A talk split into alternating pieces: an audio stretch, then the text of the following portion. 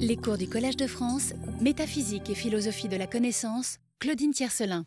Bien, bonjour et bienvenue à, tous. Nous allons donc examiner cette année la question des relations que l'on peut ou non euh, tisser entre ces trois concepts plus complexes les uns que les autres que sont la connaissance, la vérité et la démocratie.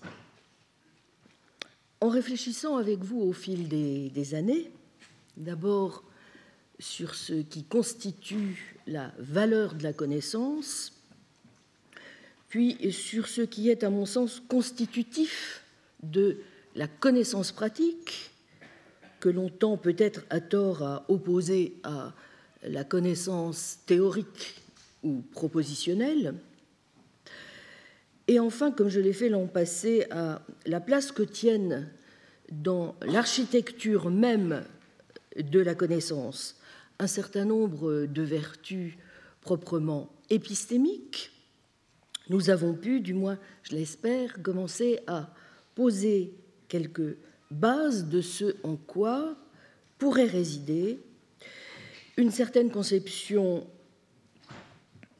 indissociable euh, de, la connaissance, indissociable à mes yeux euh, d'une conception de l'enquête, mais aussi euh, d'une authentique éthique intellectuelle.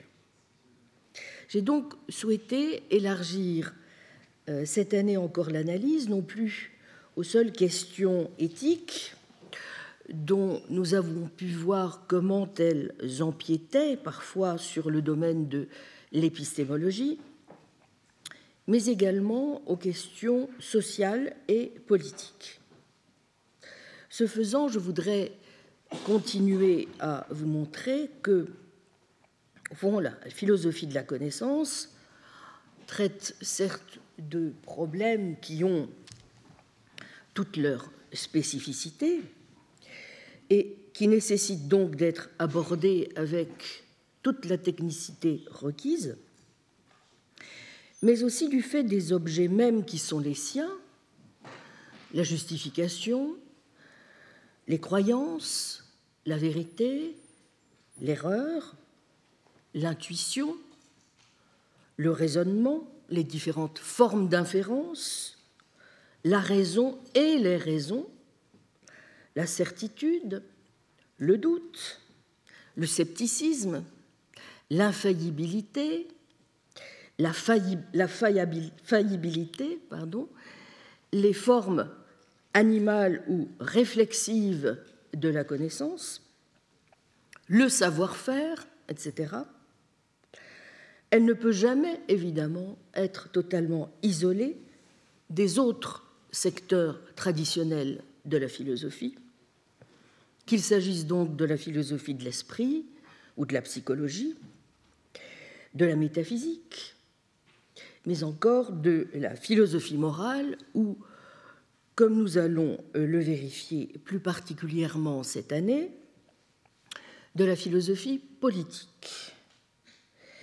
Secteur qui, serais-je tenté de dire un peu à l'inverse, ne sont pas toujours assez conscients, à mon sens, de l'intérêt que pourraient avoir pour leur propre démarche les analyses menées au sein de la philosophie de la connaissance.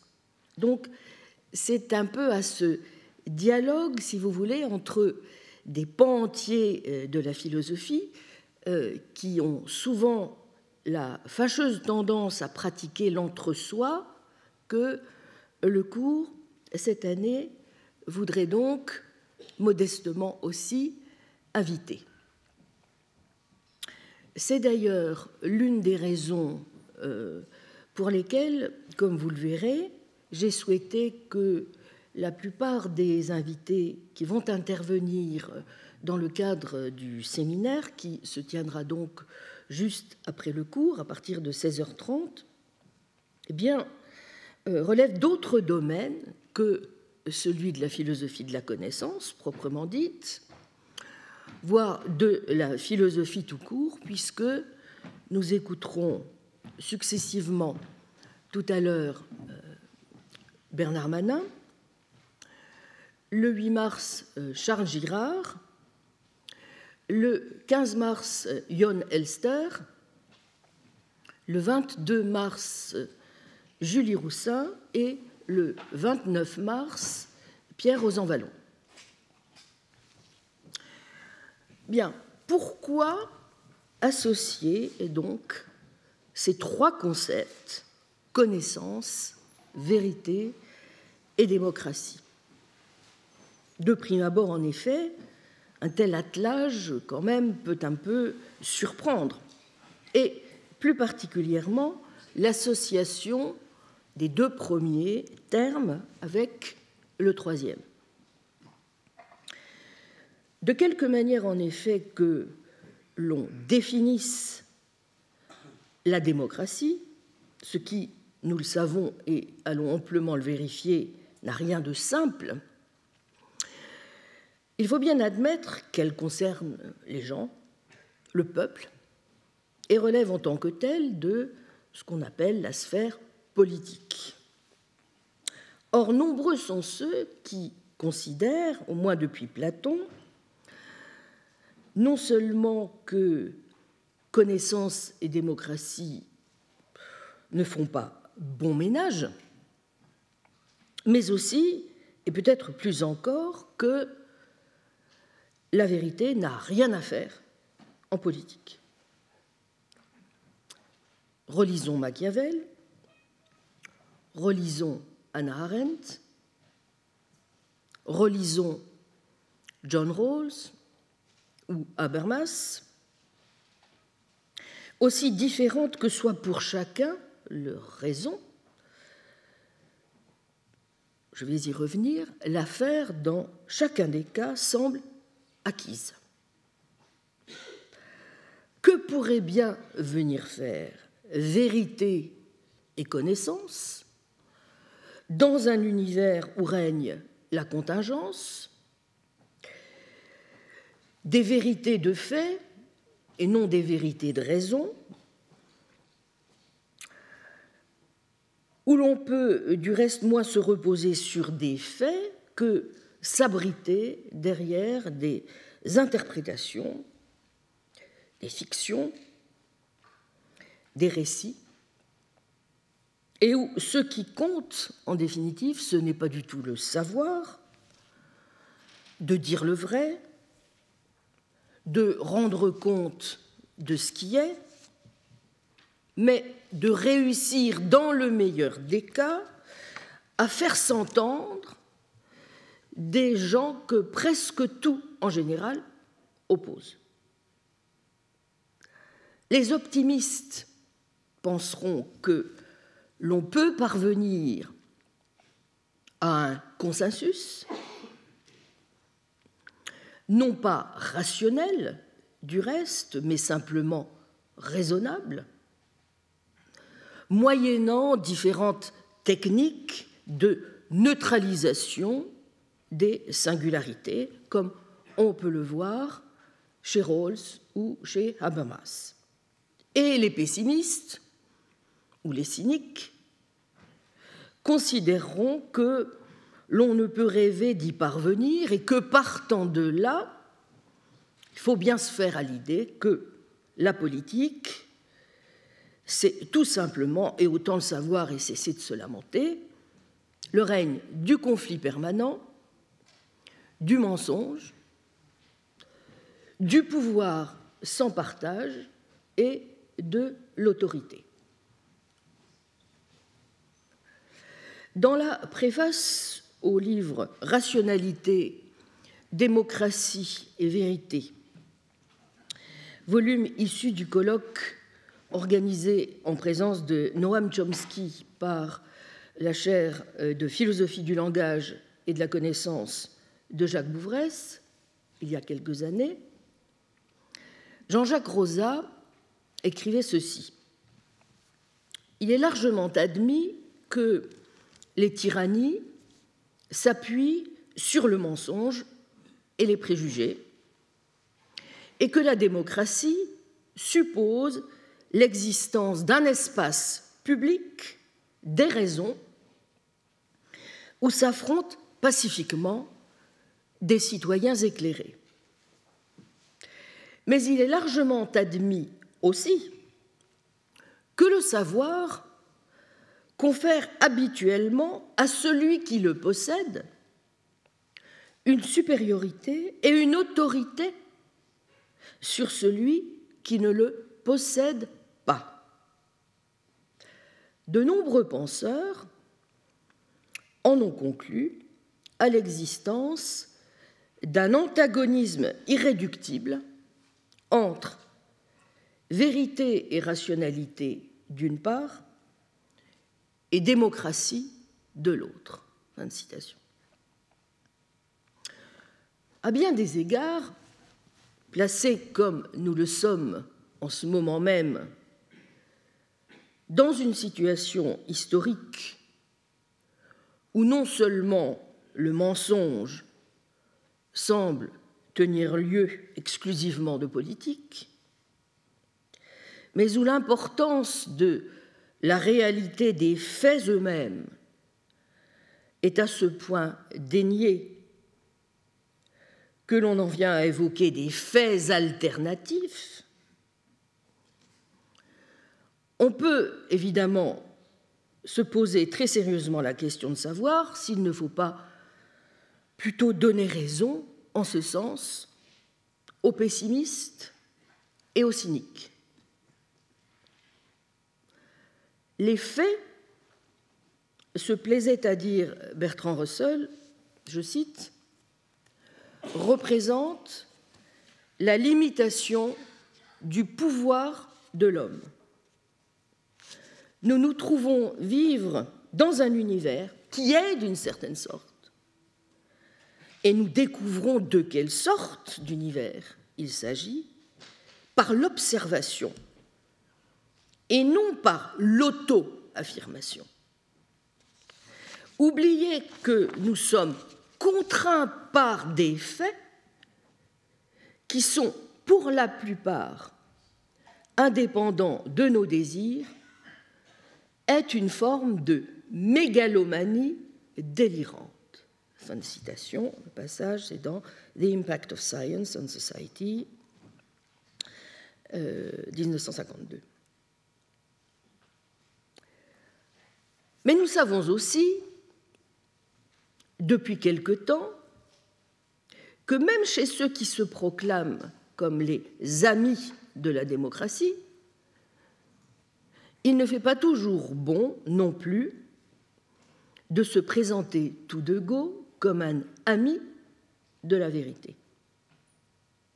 Car si les héritiers des Lumières ont toujours été, pour leur part, convaincus vérité et connaissance étaient naturellement la voie royale pour parvenir au bien de tous, parce qu'elle menait à l'émancipation et à la liberté, un certain nombre d'amis de la vérité, ou supposait-elle, ont considéré, comme le rappelle Jean-Jacques Rosa, que, je le cite, le savoir n'était en réalité rien d'autre qu'un pouvoir, que les idées de raison et de vérité objective étaient des obstacles à toute politique d'émancipation, et que les seules philosophies appropriées à la démocratie étaient des variantes plus ou moins radicales et plus ou moins sophistiquées de la formule à chacun sa vérité. Au motif que le relativisme serait seul à même de préserver le pluralisme et de garantir le droit des minorités à défendre leur propre vision du monde. Or, comme l'ont montré depuis un certain temps à présent les amis de la vérité, il peut arriver que le relativisme offre temporairement une protection efficace, mais fondamentalement, j'en avais parlé euh, dans mon premier cours sur la valeur de la connaissance, il est contradictoire avec tout projet d'émancipation, car il dépossède les dominés des armes de la critique. Comme Paul Bogossian le fait observer dans La peur du savoir, je cite, Si, selon cette conception, les puissants ne peuvent plus critiquer les opprimés, parce que les catégories épistémiques fondamentales sont inévitablement liées à des perspectives particulières, il s'ensuit également que les opprimés ne peuvent plus critiquer les puissants. Voilà qui menace d'avoir des conséquences profondément conservatrices. En détruisant ce que Wilfried Sellars appelait l'espace des raisons, le relativisme enferme les plus faibles dans le seul espace des rapports de force où ils seront par définition toujours les vaincus. Comme l'avait magistralement démontré Jacques Bouvresse en 1984 dans Rationalité et cynisme, lorsqu'il présentait une critique dévastatrice des courants de pensée postmodernes de la French Theory. Je cite Bouvresse Proposer, comme on le fait parfois, de liquider définitivement des valeurs dépassées comme la rationalité critique ou communicative, la vérité et l'humanité est une façon curieuse de concevoir le progrès puisque cela revient à supprimer, sans aucune contrepartie explicite, la dernière protection dont disposent les faibles et les plus démunis contre l'arbitraire des plus forts et des mieux armés. citation. Le cours de cette année s'inscrira, vous vous en doutez, dans cette famille de pensées qui est au cœur de ce que des auteurs comme Bouvresse et avant lui Orwell ou Russell appelaient la mentalité libérale, à savoir, pour reprendre les termes ici encore de Jean-Jacques Rosa, à qui l'on doit des travaux tout à fait remarquables sur Orwell, la conviction qu'il existe un lien intime et nécessaire entre liberté et démocratie d'une part, et rationalité et vérité objective d'autre part, et qui nourrissait l'espoir que la mentalité libérale, qui conçoit la vérité comme quelque chose qui existe en dehors de nous, quelque chose qui est à découvrir, et non comme quelque chose que l'on peut fabriquer selon les besoins du moment, survivra. Le passage vient de À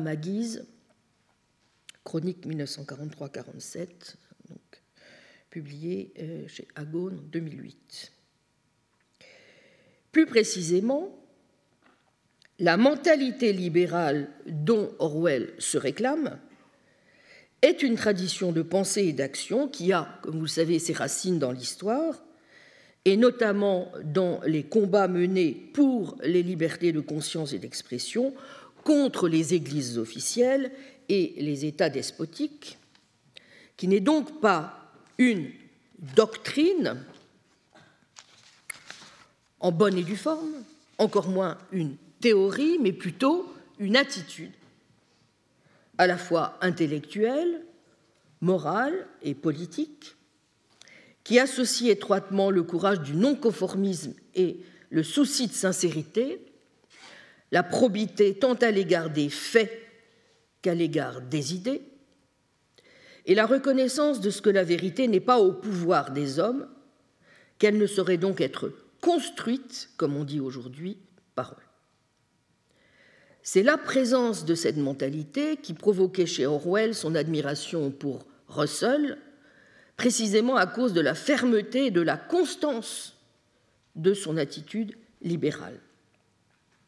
Il est réconfortant, disait Orwell, de savoir qu'un homme comme lui existe. tant que lui et quelques autres de sa trempe seront en vie et en liberté, nous aurons l'assurance que subsistent dans le monde des îlots de santé mentale. Il a un tour d'esprit essentiellement marqué par la probité, an essentially decent intellect, par une sorte d'intelligence chevaleresque qui est infiniment moins répandue que la simple intelligence, cleverness. Rares sont les hommes qui, au cours des trente dernières années, se sont montrés aussi obstinément réfractaires aux balivernes dictées par les modes du moment. En ces temps de panique et de mensonges universels, voilà un auteur dont la fréquentation est salutaire. Et Rosa de rappeler les mots de Orwell dans le long éditorial qu'il rédige en 1946 pour soutenir la revue polémique contre les attaques des intellectuels communistes. Polémique soutient certaines valeurs morales et intellectuelles que l'on appelle de façon un peu vague les valeurs libérales, si l'on utilise le terme libéral dans son acception ancienne d'ami de la liberté. Son principal but est de défendre la liberté de pensée et de parole qui a été péniblement conquise au cours des 400 dernières années, de défendre une conception du bien et du mal et de l'honnêteté intellectuelle qui a été à l'origine de tout progrès véritable au cours des siècles passés et sans laquelle la continuité même de la vie civilisée n'est en aucune façon assurée. Or, dans Où meurt la littérature, écrit quelques mois plus tôt Orwell, avait écrit quelques mois plus tôt, Orwell avait expliqué qu'en Angleterre, la mentalité libérale était menacée d'être détruite principalement de deux façons.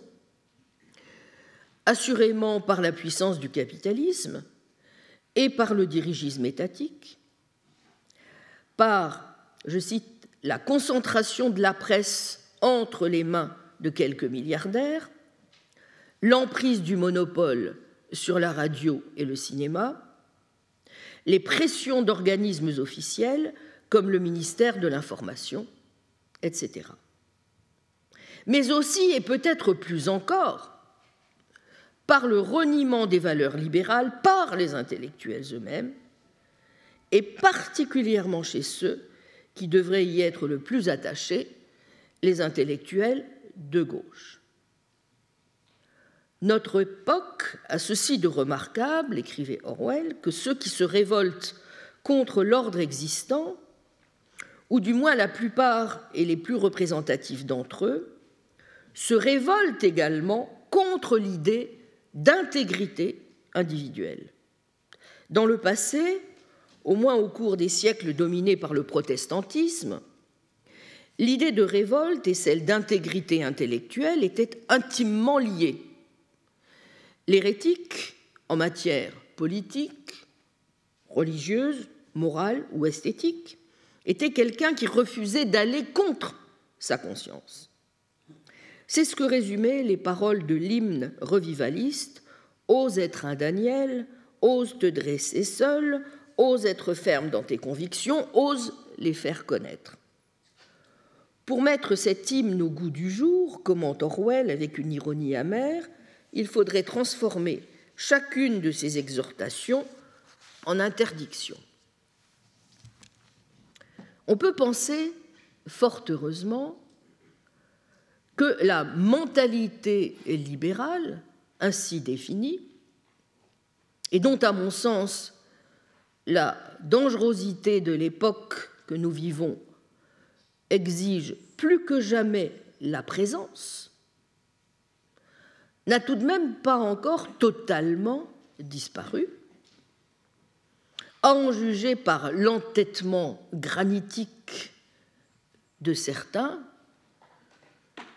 ou l'énergie du désespoir, c'est selon, que mettent donc certains à vouloir, coûte que coûte, continuer à se situer dans l'espace des raisons. C'est le cas, par exemple, du philosophe Michael Lynch, qui, dans ce beau texte paru en 2012, Democracy as the Space of Reasons, paru dans un recueil intitulé Truth and Democracy, montre que certaines alliances qu'on aurait pu juger contre nature entre la droite et la gauche semblent bel et bien se maintenir et que la seule manière d'introduire un peu de clarté dans tout cela, c'est de choisir de s'inscrire résolument dans l'espace des raisons. Voyons donc d'un peu plus près, si vous le voulez bien, la teneur de ces arguments. Dans Democracy as a Space of Reasons, Lynch commence par faire remarquer que ceux qui défendent aujourd'hui le créationnisme se plaignent de ce que les thèses soutenues par les partisans de la thèse opposée ne sont pas plus ou moins fondées que les leurs sur des raisons. Après tout, la science, elle aussi, repose sur ces principes, lesquels ne sont pas prouvés et n'en sont pas moins souverains, comme le dit un jour le cardinal Newman. L'idée est la suivante. Ceux qui se prévalent de la science pour s'opposer à ce que l'on enseigne les récits bibliques sur la création à l'école, au fond, présupposent bien certains critères scientifiques de justification. Ces critères peuvent être remis en cause. Recourir à des critères scientifiques pour les défendre serait donc circulaire. En conséquence, il nous faut bien admettre, semble-t-il, que la science elle-même repose sur certains présupposés qui ne sont pas prouvés. Et donc, croient certains, cela autorise à conclure que, rationnellement parlant, la science n'est pas en meilleure posture que la Bible. Si nous laissons de côté les nombreux problèmes que comporte l'argument, le moindre d'entre eux n'étant pas que la conclusion ne s'ensuit aucunement des prémices, ce qui est intéressant dans ce genre d'argument, c'est, comme le dit Lynch, sa structure implicite. Elle a la forme dont j'ai eu souvent l'occasion ici de parler, du problème fameux depuis les sceptiques grecs du critère. Problème qui peut s'énoncer ainsi. Lorsque vous prétendez connaître quelque chose, vous présupposez toujours tel ou tel critère rationnel, telle ou telle norme, telle ou telle méthode qui vous permet de faire le départ entre le vrai et le faux. Mais comment savez-vous que le critère en question est correct? Faire appel aux mêmes critères est circulaire mais faire appel à un autre critère ne vous sera d'aucun secours puisque la même question, n'est-ce pas, se posera à nouveau. Les raisons exigent des critères et les critères exigent à leur tour des raisons. Et les sceptiques d'en conclure que nous ne pouvons jamais connaître quoi que ce soit ou, quand ils ne sont pas dogmatiques, mais simplement pyrrhoniens, qu'il nous faut à tout le moins suspendre notre jugement, accepter tout bonnement, et souvenons-nous de Wittgenstein, que la justification doit bien s'arrêter quelque part, ou encore, s'ils sont plus urbains ou modérés, comme Hume, ou conservateurs, comme les médecins Sextus et Montaigne,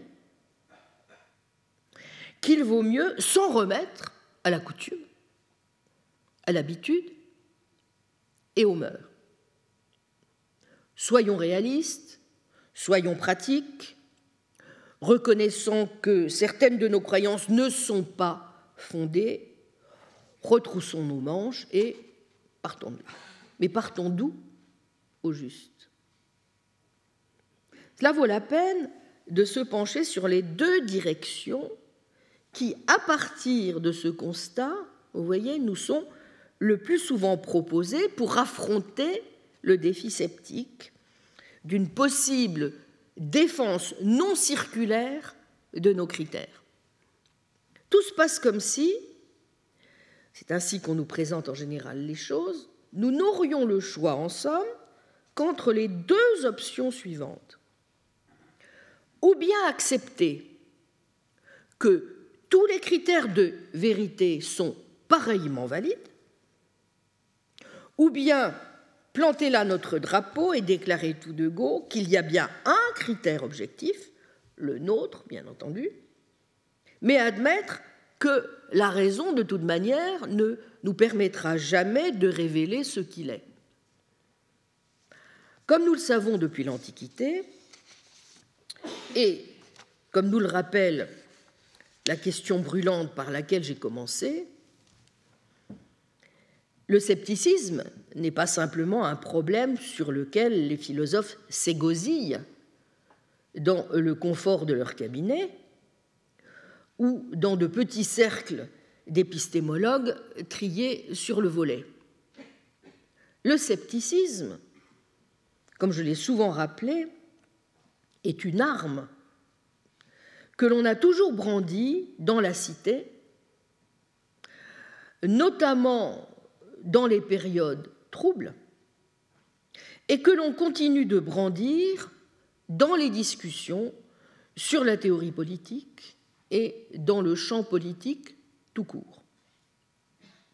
En particulier, on voit bien qu'il joue un rôle central comme le rappelle Michael Lynch, dans l'opposition, que celle-ci vienne de la gauche ou de la droite, à l'idée selon laquelle la démocratie irait de pair avec ce que Sellars appelait l'espace des raisons, bref, avec l'idée que lorsqu'il s'agit de démocratie, il en va exactement de même que lorsque nous cherchons à comprendre ce que veut dire, par exemple, cet état qui consiste à connaître quelque chose, et que pour ce faire, nous ne donnons pas, je cite Sellars, une description empirique de cet épisode ou de cet état, mais estimons qu'il faut nous placer dans l'espace logique des raisons où il s'agit de justifier et d'être capable de justifier ce que l'on dit. Mais qu'implique au juste une telle affirmation?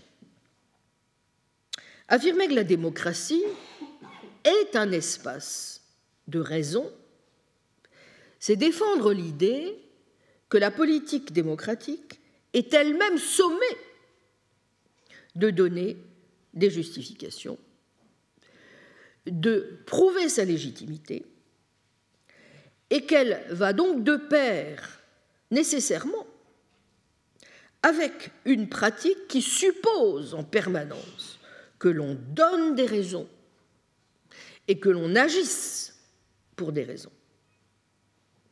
C'est soutenir que dans un État démocratique, les désaccords qui existent entre des citoyens doivent se traiter uniquement dans l'arène de la raison, et que les arguments invoqués par le pouvoir étatique pour légitimer tel ou tel de ses usages doivent pouvoir être étayés par des raisons. Et de façon cruciale, que les raisons invoquées sont des raisons de croire ce qui est vrai, par opposition à des raisons de croire qui va gagner l'élection, va nous rendre riches ou va donner le pion à nos ennemis. Bref, penser à la démocratie comme à un espace de raison, c'est considérer que les idéaux d'une politique démocratique exigent de s'engager dans la poursuite rationnelle de la vérité. On ne manquera pas de juger une telle conception de la politique et de la démocratie naïve ou incohérente. Et les objections à l'encontre d'une telle approche sont bien connues, qu'elles viennent de droite ou de gauche, lesquelles, et c'est là un point qui mérite qu'on s'y arrête, ont beaucoup plus en commun en la circonstance qu'on ne pourrait le penser de prime abord. Non seulement elles sont mues par une posture sceptique similaire, mais elles produisent le même résultat, elles contribuent à justifier, dit Lynch, une forme profondément antidémocratique de dogmatisme. Et voici pourquoi. Comme l'ont montré depuis longtemps les historiens du scepticisme, Richard Popkin ou Terence Penelum, c'est l'une de ces ironies de l'histoire que les arguments sceptiques aient été rarement plus populaires qu'ils ne l'ont été auprès d'authentiques croyants, et qu'ils aient été tout particulièrement utilisés pour venir en renfort des conceptions religieuses et politiques les plus conservatrices. Souvenons-nous, Montaigne se complaît quand même beaucoup dans le molle oreiller du doute et profite des arguments sceptiques pour accepter sans argument la tradition dominante de sa communauté religieuse. Ce que nous révèle le problème du critère, nous dit-il dans l'apologie de Raymond Sebon, c'est que le malheur de l'homme consiste à se bercer de l'illusion qui consiste à croire qu'il est doué de connaissances, qu'il en est capable. Ce pourquoi l'ignorance est si vivement recommandée par notre religion et est considérée comme appropriée pour la croyance et l'obéissance. L'objectif est moins de souligner qu'on ne connaît rien que de marteler que l'on ne peut vraiment pas se fier à la raison humaine et qu'il est impossible de connaître quoi que ce soit par son entremise. C'est en acceptant un ensemble de critères imperméables à la raison que l'on gagne son salut, pas seulement spirituel, mais politique. Le motif sous-jacent, comme je l'ai montré longuement au début du doute en question, est bien connu suivre la raison ne peut mener qu'au conflit et à la discorde. La paix n'est possible que si l'on renonce à ses propres forces et qu'on se laisse élever par des forces purement célestes. L'idée maîtresse que l'on retrouve dans ce genre d'opposition conservatrice est celle-ci.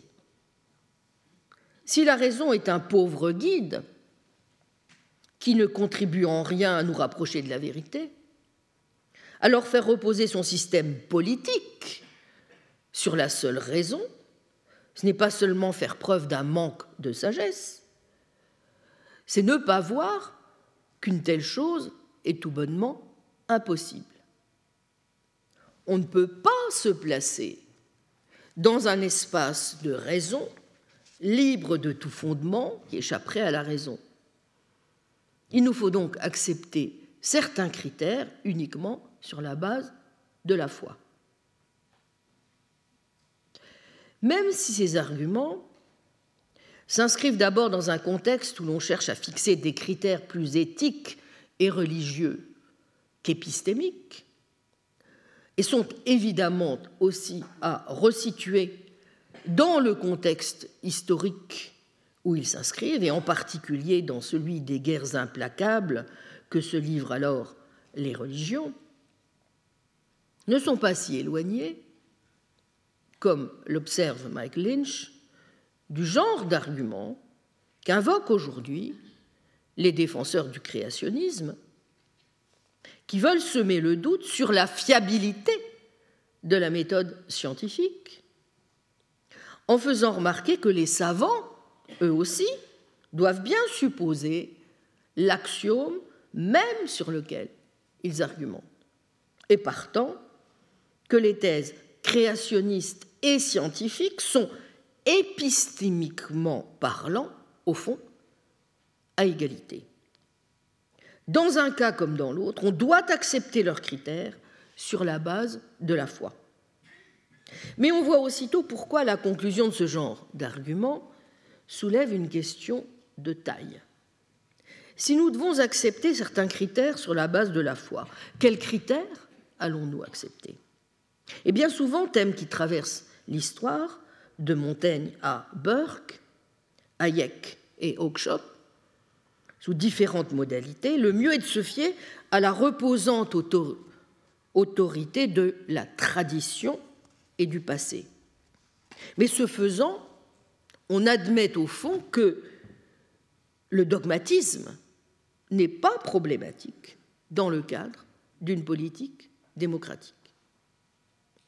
Assurément, il n'est pas dans mon intention de sous-estimer le fait que, pour certains comme Montaigne, la démocratie en elle-même ne constituait pas un idéal en soi, que ce type de remarque, naturellement, serait sur lui de peu d'effet, ni davantage que le respect de la tradition pour lui, encore moins par exemple pour un auteur comme Pierre Bell qui a passé son temps à lutter contre la superstition, mais chez qui vous trouvez aussi, évidemment, certains arguments qui ne sont pas sans rappeler euh, les arguments de Montaigne, n'avaient rien de dogmatique. Il ne s'agit pas non plus de sous-estimer le rôle positif que peuvent avoir par ailleurs certaines traditions ou cultures ni le besoin, par exemple, d'en tenir compte dans l'espace démocratique, j'y reviendrai, peut-être même par une réflexion plus approfondie que celle que l'on a euh, menée jusqu'à présent, comme y exhortent certaines théories contemporaines de la démocratie, sur la forme que pourrait prendre, par exemple, une certaine sagesse collective. Ce qui est en question, vous l'aurez compris, ce n'est pas la tradition, mais l'usage qu'on en fait en la considérant comme un arbitre épistémique ultime. Un arbitre épistémique ultime, c'est d'abord un point d'arrêt, une autorité à laquelle doivent obéir toutes les autres raisons épistémiques. En deuxième lieu, le propre de cet arbitre, c'est de ne pas être lui-même soumis à la moindre évaluation épistémique, au moindre arbitrage. Un arbitre épistémique, c'est précisément un arbitre qui se situe en dehors de l'espace des raisons parce qu'il est, en quelque sorte, hors jeu. Et donc traiter la tradition ainsi, c'est la considérer comme un fondement non épistémique de raison, comme quelque chose qui est au-delà de la raison, que l'on ne peut établir rationnellement. Comme on vient de le voir, le défenseur de l'argument sceptique conservateur n'a apparemment pas d'autre choix que de considérer la tradition exactement de cette façon. Tel est précisément l'objectif de l'argument sceptique, faire apparaître que tout critère peut être remis en cause et qu'il nous faut, en dernier recours, faire appel à quelque chose qui n'a nul besoin lui-même d'être étayé par la raison, ni de se voir défendu, quelle que puisse être les récriminations pour ce faire, que l'on peut entendre de la part de la raison. Cela, assurément, n'est ni plus ni moins que du dogmatisme. Or, on peut considérer que ce qui est définitionnel d'un espace démocratique, en laissant pour le moment ce terme dont tous les théoriciens s'accordent à dire qu'il est précisément fort difficile à définir dans un certain flou, l'espace démocratique est celui dans lequel on a affaire à des concitoyens, à des égaux, qui sont des agents rationnels autonomes, dignes du respect égal que leur confère la loi. Mais ce qui fait au moins en partie d'un agent qu'il est autonome, c'est qu'il est capable de faire des jugements sur ce que l'on doit croire. Les jugements que l'on fait sur ce que l'on doit croire s'appuient sur des raisons. De toute évidence, je vous manquerais de respect si je refusais de vous donner une raison en réponse à une objection que vous pourriez m'adresser. De même, l'État vous manque de respect s'il refuse de donner la raison pour laquelle il fait usage du pouvoir politique, par exemple en proclamant et ou en maintenant l'état d'urgence. Et de façon cruciale, les raisons en question ne peuvent pas être des raisons, au sens où le fait que je pointe une arme sur vous serait une raison pour vous de faire ce que je veux. Les mesures politiques qui sont prises et qui vous concernent en tant que citoyen ne peuvent pas se justifier dans une conception démocratique de la politique par simple imposition de pouvoir, car ici encore, l'imposition d'une mesure n'est pas une justification de ce pourquoi elle doit être imposée. Je dois plutôt chercher à vous persuader que ma vision des faits est plus proche de la vérité que la vôtre. Ce n'est qu'alors que je vous traite comme un être rationnel, autonome, capable de juger ce qu'il faut croire. Sinon, si je vous empêche d'avoir accès à toutes les preuves empiriques disponibles, je vous empêche de juger par vous-même, ou pire, je juge à votre place. En résumé, dès lors que nous cessons de nous donner aux uns et aux autres des raisons de ce que nous croyons, dès lors que nous laissons nos désaccords se résoudre et les décisions de nos gouvernements se prendre sans raison adéquate, nous cessons de nous concevoir comme des participants égaux à l'entreprise démocratique.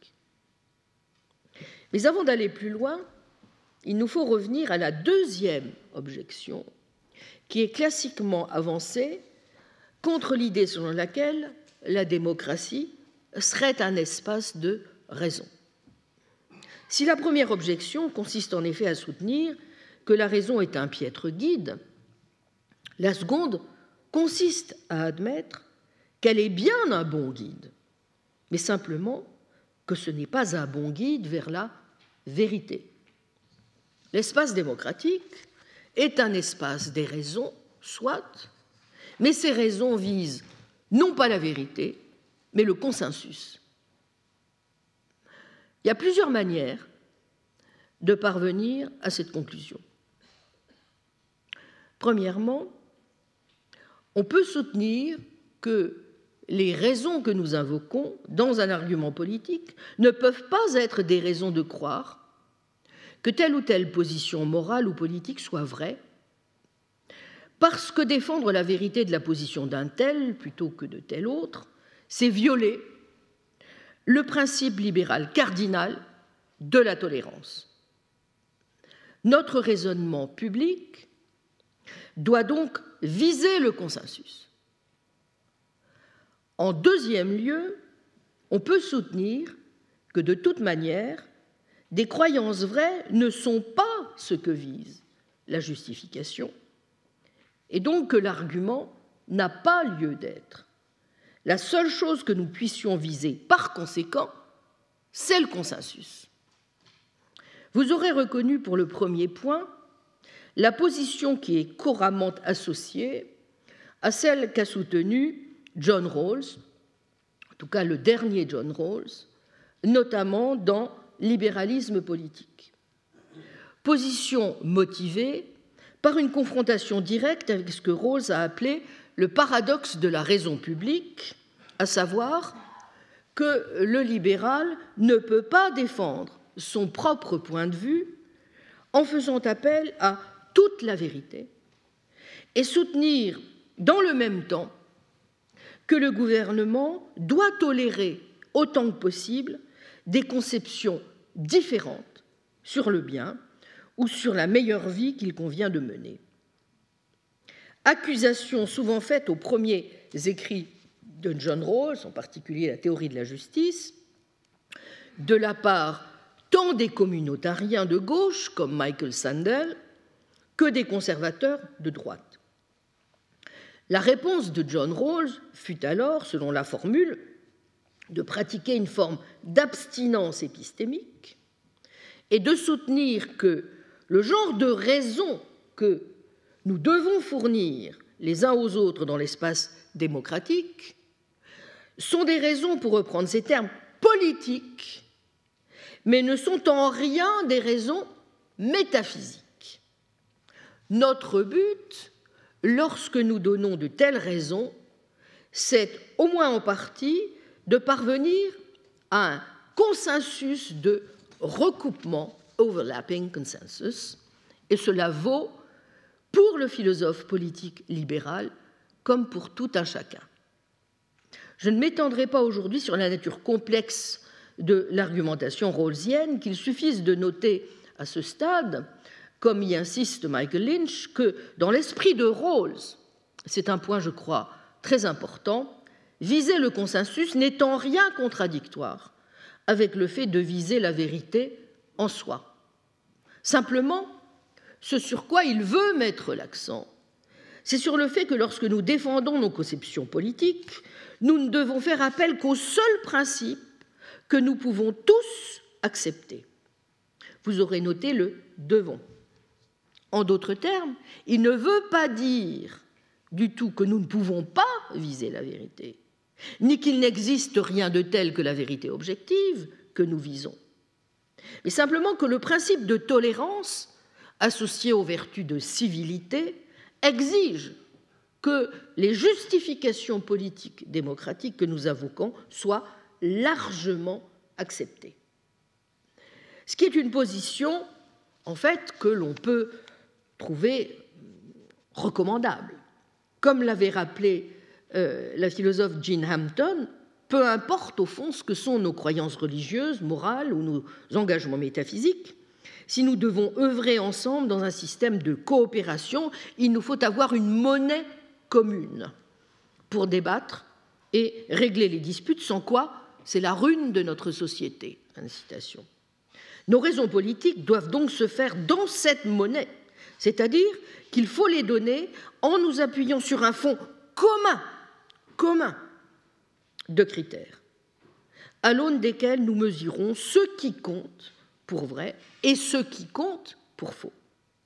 Il est tout bonnement irrespectueux, pour ne pas dire entièrement inefficace, de chercher à convaincre quelqu'un d'accepter vos positions au moyen de raisons qu'il ne reconnaîtra pas comme des raisons.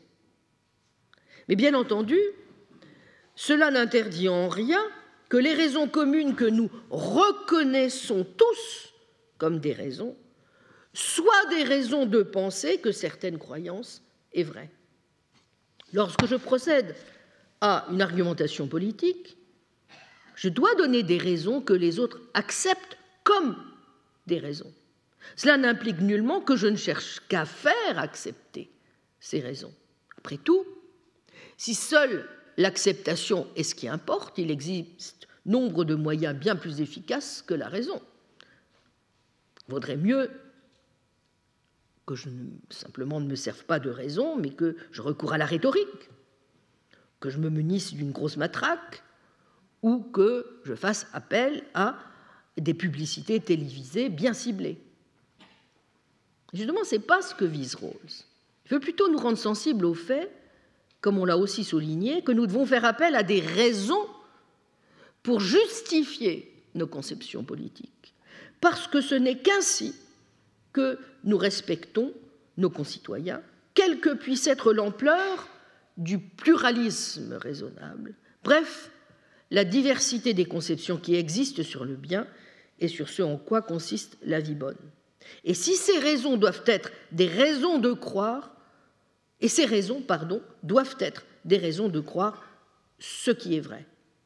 C'est seulement ainsi que je traite ceux à qui je donne des raisons comme des agents rationnels, autonomes, et non comme des jouets que je peux manipuler à ma guise. Ce qui veut dire aussi que le principe de tolérance, loin de nous prescrire de viser la vérité, lorsque nous argumentons en politique, l'exige. Car ce même principe, sans même mentionner les faits pratiques, requiert que les raisons que nous donnons entre nous, en discourant de manière civile, de croire que telle proposition est vraie, soient des raisons que la plupart d'entre nous puissent reconnaître comme des raisons de croire que la proposition en question est vraie.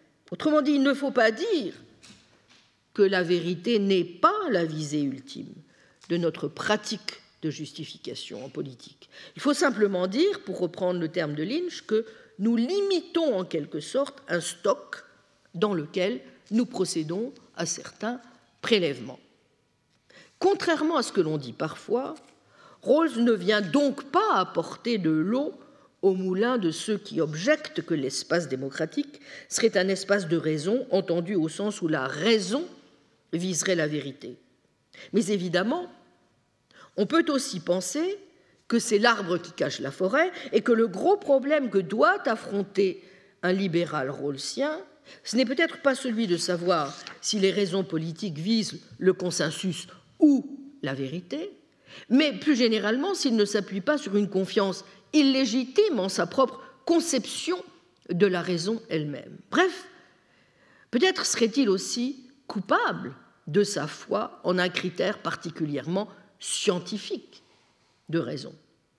Car comme semble le montrer le problème du critère, si la raison ne peut pas donner de raison en faveur du critère de raison qu'elle utilise, elle doit admettre que sa vénération pour le dit critère se ramène purement et simplement à ceci, qu'il est accepté sur la base de la foi. La raison finirait donc toujours par s'appuyer sur ce qui n'est pas elle, et l'espace démocratique ne pourrait pas en définitive être l'espace des raisons. La démocratie semble bien plutôt reposer de plein pied dans la sphère de la foi, auquel cas nous nous retrouvons face à la première objection. Alors cela ne signifie pas que le philosophe de la connaissance, face aux objections sceptiques que je viens de rappeler, soit totalement dépourvu. Après tout, et ce sont des questions que nous avons eu souvent l'occasion d'aborder lorsque nous avons analysé les sources internalistes ou externalistes de la justification, ou les différents degrés d'autorisation épistémique et de justification, on peut contourner l'argument sceptique de la régression de la justification de plusieurs manières. Je vous renvoie au cours des années passées, je n'y reviens pas pour le moment. Qu'il suffise de noter en effet, par exemple, qu'il est possible de montrer, en suivant une voie externaliste, que l'argument sceptique repose sur des présupposés non garantis. D'autres termes, même si nous ne pouvons pas aussi aisément donner une raison épistémique non circulaire de nous fier à certains critères épistémiques plus qu'à d'autres, cela ne signifie pas qu'il n'y ait aucune raison d'aucune sorte d'adopter certains critères comme faisant partie de la fameuse monnaie commune. J'ai pour ma part développé une forme de position que j'appelle de sens commun critique, dont on pourra voir, je l'espère, qu'elle peut être dans certains cas invoquée. Mais on peut aussi montrer, c'est l'approche que suit Lynch, que ce à quoi il faut ici peut-être faire appel, plutôt qu'à des raisons épistémiques ou théoriques, c'est à des raisons pratiques. Après tout, la question est bien à la racine pratique. Quels critères de raison devons-nous utiliser comme monnaie commune de notre discours politique?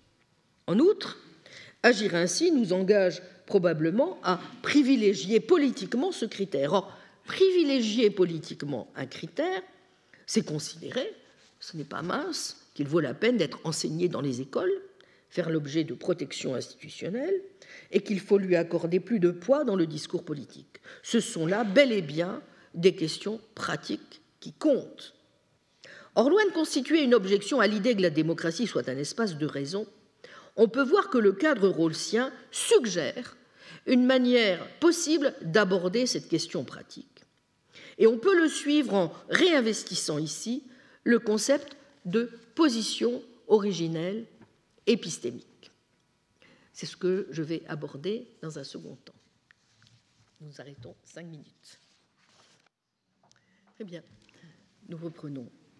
Alors, comme je vous le disais, on peut au fond essayer de, euh, répondre à l'objection selon laquelle la démocratie ne serait pas donc un, espace de raison en réinvestissant au fond le concept rawlsien de position originelle épistémique.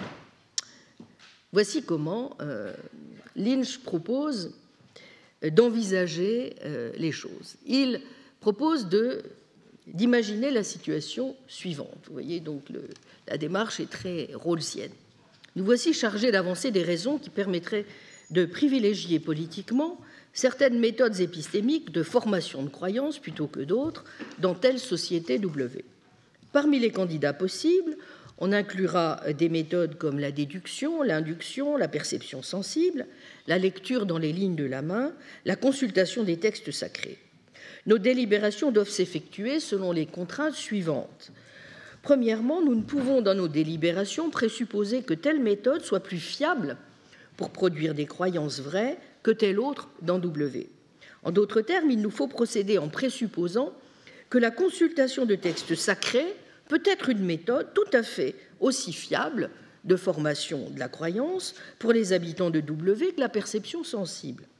De fait, nos délibérations doivent s'effectuer en présupposant que le scepticisme est vrai. Toutes les méthodes de formation des croyances sont aussi fiables les unes que les autres, ne l'oublions pas, puisqu'aucune d'elles ne l'est.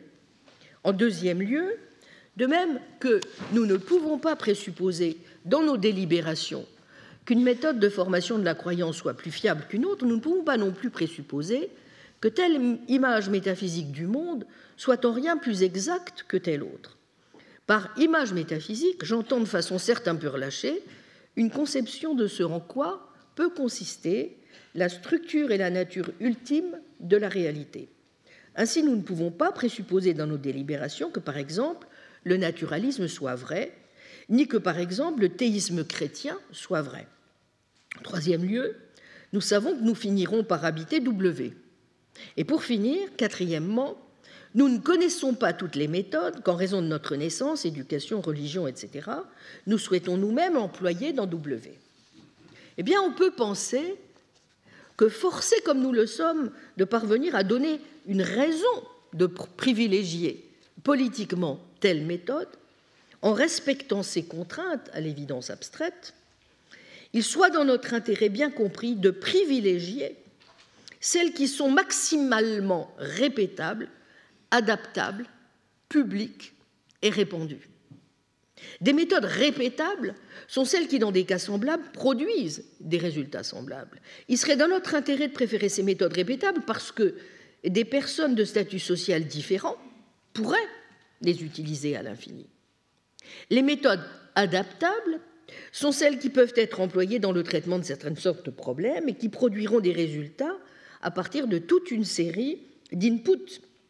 Il serait là encore dans notre intérêt de préférer des méthodes, ces méthodes parce que nous ignorons quelle sorte de problème il nous faudra affronter en W. Les méthodes publiques sont celles encore dont l'efficacité peut en principe être jugée publiquement et non par le fait du jugement d'une seule et unique personne. Il serait donc dans notre intérêt de privilégier ces méthodes publiques puisque nous ne savons pas si nous serons suffisamment chanceux pour être cette seule et unique personne en W. Et finalement, les méthodes répandues sont aussi celles que nombre de personnes peuvent en fait employer. Vous voyez qu'il semble rationnel, n'est-ce pas, de privilégier des méthodes qui comportent ces caractères, tout simplement parce qu'en agissant ainsi, nous maximiserions chacune de nos chances et d'utiliser ces méthodes privilégiées et d'en établir l'usage. En ce sens, on pourrait dire qu'il s'agit de méthodes démocratiques. Mais ne sommes-nous pas nous-mêmes des participants de la position originelle épistémique qui utilisons des méthodes diverses et variées, le raisonnement causal ou encore le raisonnement a priori, pour parvenir à nos conclusions sur W, assurément, et nous pouvons utiliser encore bien d'autres méthodes. Mais la situation qui est ici décrite n'est pas celle dans laquelle les participants se trouvent sans méthode épistémique. C'est une situation dans laquelle il nous est demandé, au fond, de décider, en utilisant toutes les méthodes qui sont à notre disposition, et en agissant moyennant les contraintes appropriées, quelle méthode serait politiquement privilégiée en W? Et celles qui sont ainsi privilégiées sont bien celles qui formeront le contenu de nos critères et principes épistémiques. Ce que nous enseigne cette petite fiction de la position originelle épistémique, c'est d'abord que même si l'on ne peut soutenir avec certitude, n'est-ce pas, qu'elle ferait émerger telle méthode plutôt que telle autre, il est peu probable qu'elle fasse émerger la méthode qui consisterait à s'appuyer sur la lecture des lignes de la main ou sur la consultation des textes sacrés. Et au fond, il y a dans cela quelque chose que rappelaient à la suite des philosophes des Lumières des penseurs comme Orwell ou Russell. La possibilité pour tout un chacun d'accéder par lui-même à des vérités objectives est la condition requise pour conduire sa vie et sa pensée à partir de sa propre expérience, de ses propres jugements. C'est la condition de ce que Russell appelle le respect de soi et de ce que la tradition rationaliste des Lumières a appelé penser par soi-même. Vous vous souvenez de ce fameux passage de 1984. Le parti vous disait de rejeter le témoignage de vos yeux et de vos oreilles. C'était son commandement ultime et le plus essentiel. Le cœur de Winston défaillit quand il pensa à l'énorme puissance déployée contre lui, à la facilité avec laquelle n'importe quel intellectuel du parti le vaincrait dans une discussion, aux arguments subtils qu'il serait incapable de comprendre et auxquels il pourrait encore moins répondre. Et cependant, c'était lui qui avait raison. Ils avaient tort et il avait raison. Il fallait défendre l'évident, le bêta et le vrai, the obvious, the silly and the true. Les truismes sont vrais, cramponne-toi à cela. Le monde matériel existe, ses lois ne changent pas. Les pierres sont dures, l'eau est humide et les objets qu'on lâche tombent vers le centre de la terre. Avec le sentiment qu'il posait un action important, il écrivit La liberté, c'est la liberté de dire que deux et deux font quatre. Si cela est accordé, tout le reste suit. Ce n'est donc pas par hasard, comme le rappelle Rosa commentant ce texte, si Orwell choisit comme exemple de vérité des jugements arithmétiques, 2 plus 2 égale 4, et des jugements de perception, les pierres sont dures. Comme l'a fait remarquer le philosophe James Conant, ils ont pour point commun de pouvoir être légitimement assumés par tout un chacun, indépendamment de l'accord ou du désaccord de la communauté à laquelle il appartient. Une fois qu'un membre de notre communauté linguistique est devenu compétent dans l'application des concepts appropriés, perceptuels ou arithmétiques, ce sont deux types de jugements dont il peut facilement établir individuellement et par lui-même la vérité ou la fausseté. Une fois qu'il a acquis les concepts appropriés et qu'il les a complètement maîtrisés, ce sont des domaines où il est capable de prononcer un verdict sans s'occuper de ce que devient au sein de sa communauté le consensus les concernant. Quand le verdict concerne par exemple quelque chose que vous êtes le seul à avoir vu, vous avez d'excellentes raisons a priori de vous fier davantage à votre propre vision de l'événement qu'à une version contradictoire parue, disons, dans le journal. Mais nous avons d'autres manières de répondre aux sceptiques. Nous pouvons toujours invoquer des raisons, de concevoir l'espace démocratique comme un espace de raison, même si ces raisons sont pratiques et non théoriques. Elles n'en restent pas moins des raisons. Et si nous devons traiter les autres comme des agents dignes d'un égal respect, alors il faut nous engager dans le processus qui consiste à donner et à demander des raisons de ce que nous devons croire. Et les raisons que nous invoquons, du moins celles que nous invoquons sur la place publique, doivent provenir de méthodes qui ont en elles-mêmes un caractère démocratique. Là où nous ne donnons pas de raison de nos croyances, ou bien là où nous recourons à des méthodes qui sont secrètes, isolées, réservées à quelques happy few, nous risquons non seulement l'incohérence, mais nous risquons purement et simplement de sortir tout bonnement de l'espace démocratique. Cela étant, et même à supposer que nous ayons correctement répondu aux sceptiques qui refusent de considérer que la démocratie serait un espace de raison, ou encore, comme nous l'avons vu, qui soutiennent qu'il s'agit d'un espace dans lequel on viserait le consensus et en aucun cas la vérité, cela ne signifie pas naturellement que nous ayons levé toutes les difficultés. Et parmi celles-ci, il en est une dont on considère que Richard Rorty est le représentant paradigmatique, à savoir que l'on n'a guère montré jusqu'à présent en quoi l'espace démocratique exigerait de recourir à quelque chose qui apparaît surtout pour le moment comme une sorte de vérité transcendante, profondément mystérieuse. La seule chose qui transcende une pratique sociale, n'a cessé de marteler Rorty, c'est une autre pratique sociale. Et cela n'aide en rien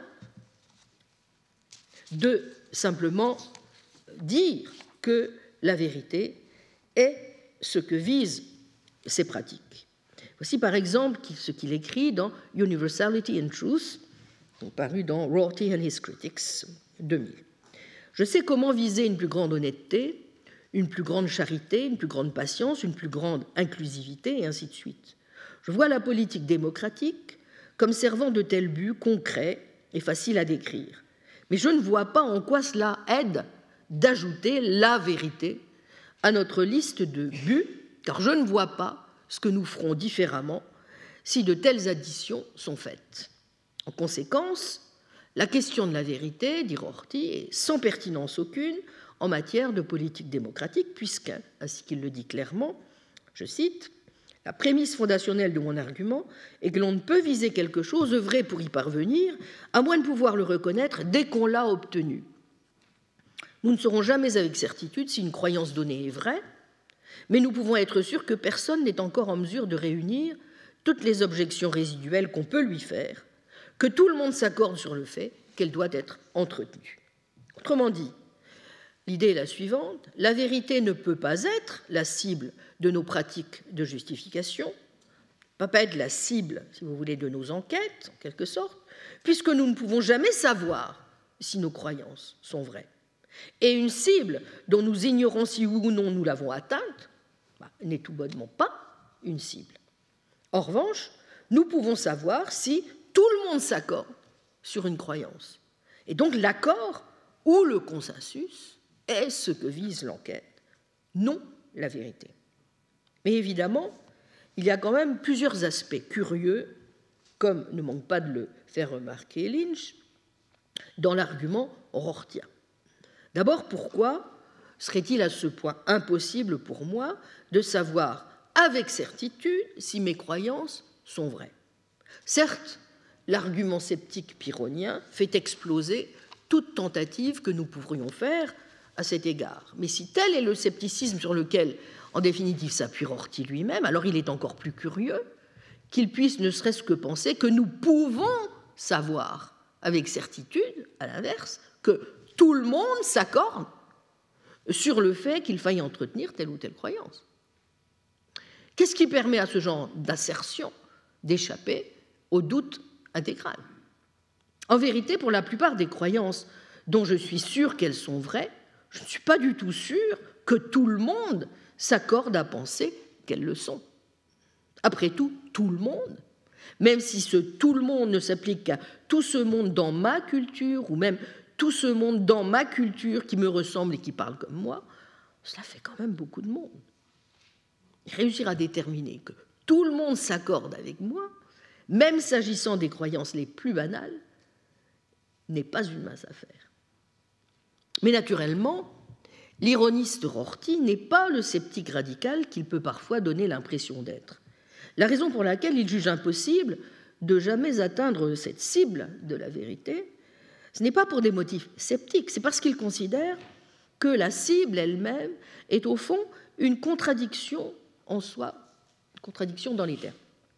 Invoquer la vérité, c'est, Rorty n'a cessé de dégrainer ce thème, n'est-ce pas?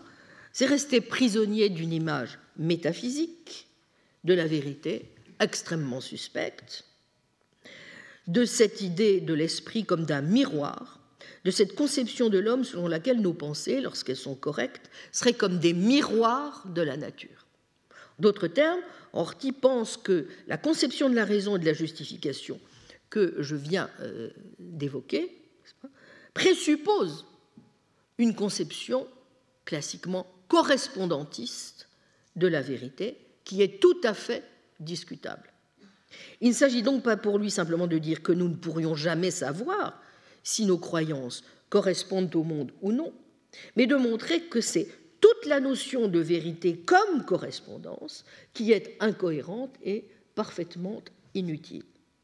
Comme nous aurons l'occasion de le voir, il y a sans doute là un argument plus intéressant et aussi, comme le remarque Lynch, plus plausible. En premier lieu, parce que l'idée de correspondance appliquée à la vérité, comme l'ont amplement montré ceux qui se sont penchés au XXe siècle sur les théories de la vérité, est en effet très difficile à soutenir, notamment pour des raisons qu'ont amplement mises en lumière des auteurs comme Frege, Russell ou Wittgenstein, qui tiennent au fait qu'il est très problématique, si vous voulez, de soutenir que la vérité est une relation entre des croyances, des propositions et des faits conçus comme des entités autres que les objets et propriétés plus familiers qui peuplent notre euh, environnement. Mais il y a plusieurs manières, comme nous le verrons, de contourner justement les difficultés que pose cette idée de correspondance associée à la vérité sans quantifier sur des faits et en acceptant peut-être certains des truismes qu'elle véhicule, comme le proposera par exemple Frank Ramsey. Peut aussi ou, certains pragmatistes. On peut aussi, comme le suggère lui-même Lynch, dans une veine qui n'est d'ailleurs pas tout à fait étrangère à Ramsey, penser cette idée de correspondance, somme toute banale, à la manière dont l'envisagent certaines théories contemporaines de la représentation mentale. Au fond, nos croyances représentent les objets comme ayant certaines propriétés, et la représentation elle-même comme une sorte de carte qui nous représente, n'est-ce pas, le paysage. Une représentation est exacte, entendons vrai, uniquement dans le cas où elle est capable de cartographier le monde autour de nous, sans que ce monde soit pour cela un monde de faits métaphysiquement mystérieux, mais bel et bien le monde de plaines et de collines qui nous est familier. C'est là une manière de concevoir la vérité qui n'est cette fois pas aussi facile à rejeter, non seulement parce qu'elle repose sur une théorie de l'esprit qui s'accorde assez bien, finalement, avec ce que nous enseignent aujourd'hui les sciences cognitives, mais aussi parce qu'elle retient bien cette idée des théories de la vérité-correspondance, mais qui nous est aussi familière, à savoir que eh bien, des pensées vraies représentent le monde avec exactitude. Ce qui est donc contestable dans l'argument de Rorty, c'est que l'on n'est pas du tout obligé, en réalité, n'est-ce pas, de considérer que la pratique qui consiste à donner des raisons et à en demander vise à former des croyances vraies au sens de la vérité correspondance. On peut parfaitement adopter une définition plus mince de la vérité, selon laquelle il n'est point besoin de métaphysique profonde pour comprendre ce qui fait qu'une croyance vraie diffère d'une croyance fausse. C'est un point sur lequel je reviendrai naturellement plus en détail. Mais pourquoi ne pas admettre que comprendre des croyances vraies, bah, c'est simplement comprendre ce que font ces croyances, c'est-à-dire le rôle qu'elles jouent dans notre économie cognitive. Euh, c'est justement euh, ce que propose euh, Lynch, qui défend ce qu'on appelle une théorie fonctionnaliste de la vérité, et qui pense que des croyances vraies sont celles, au fond, qui jouent le rôle de croyances vraies.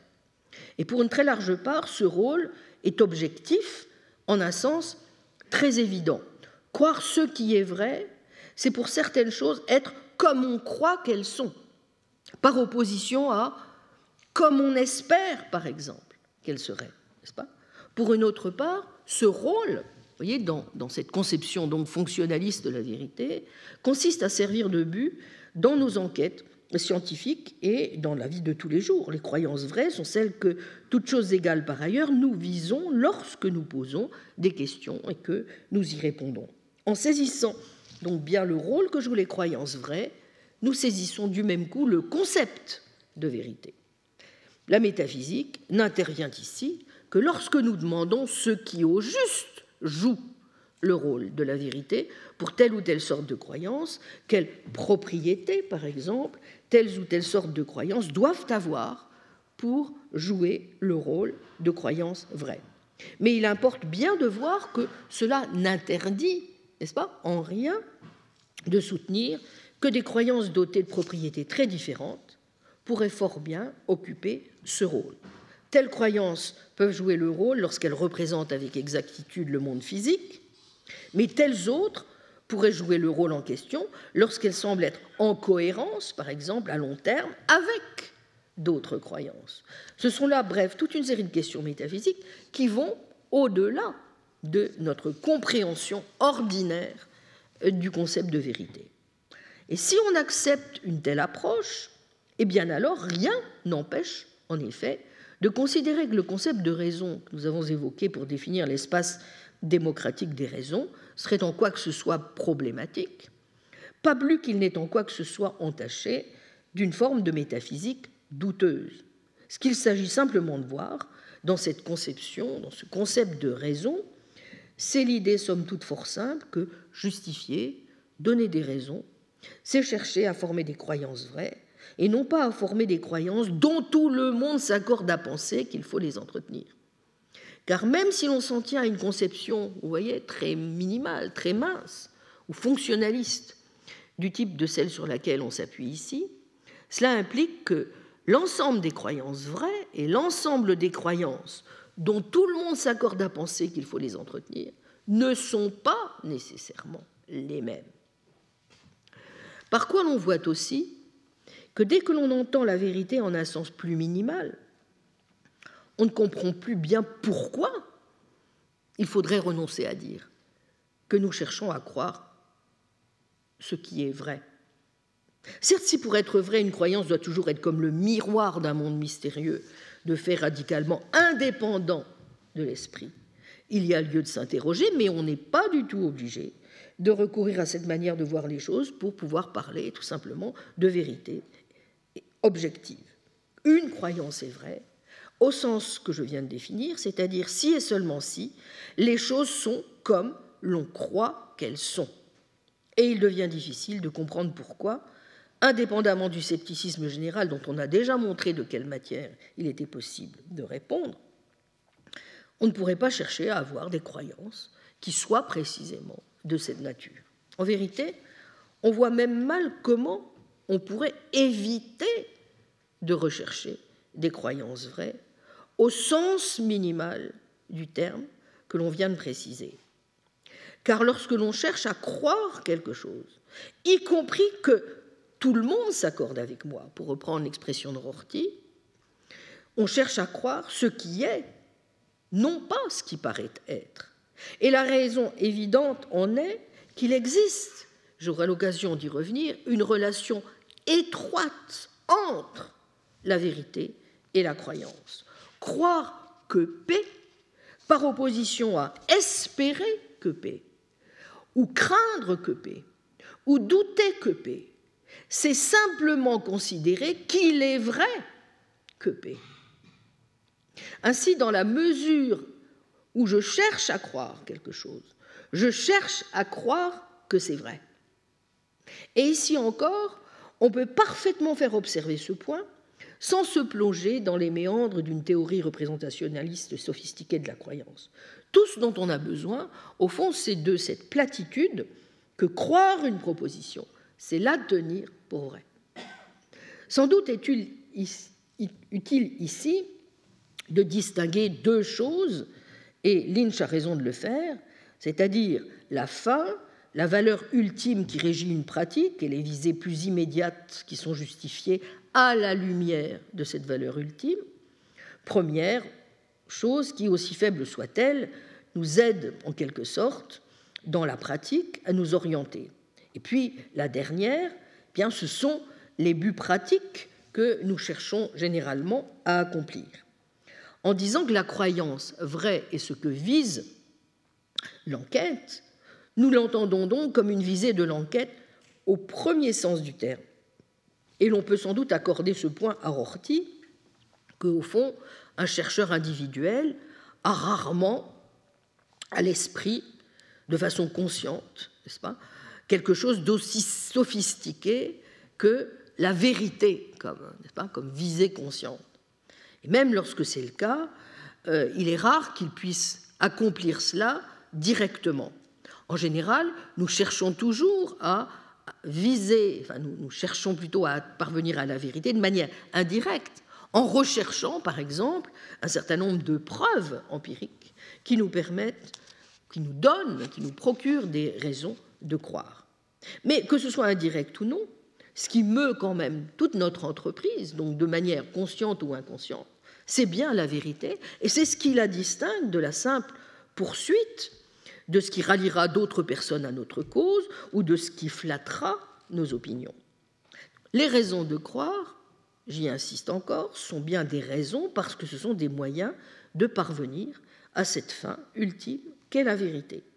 Aussi la justification, le fait de donner des raisons, sont-ils distincts de la vérité précisément parce qu'ils sont un moyen d'y parvenir?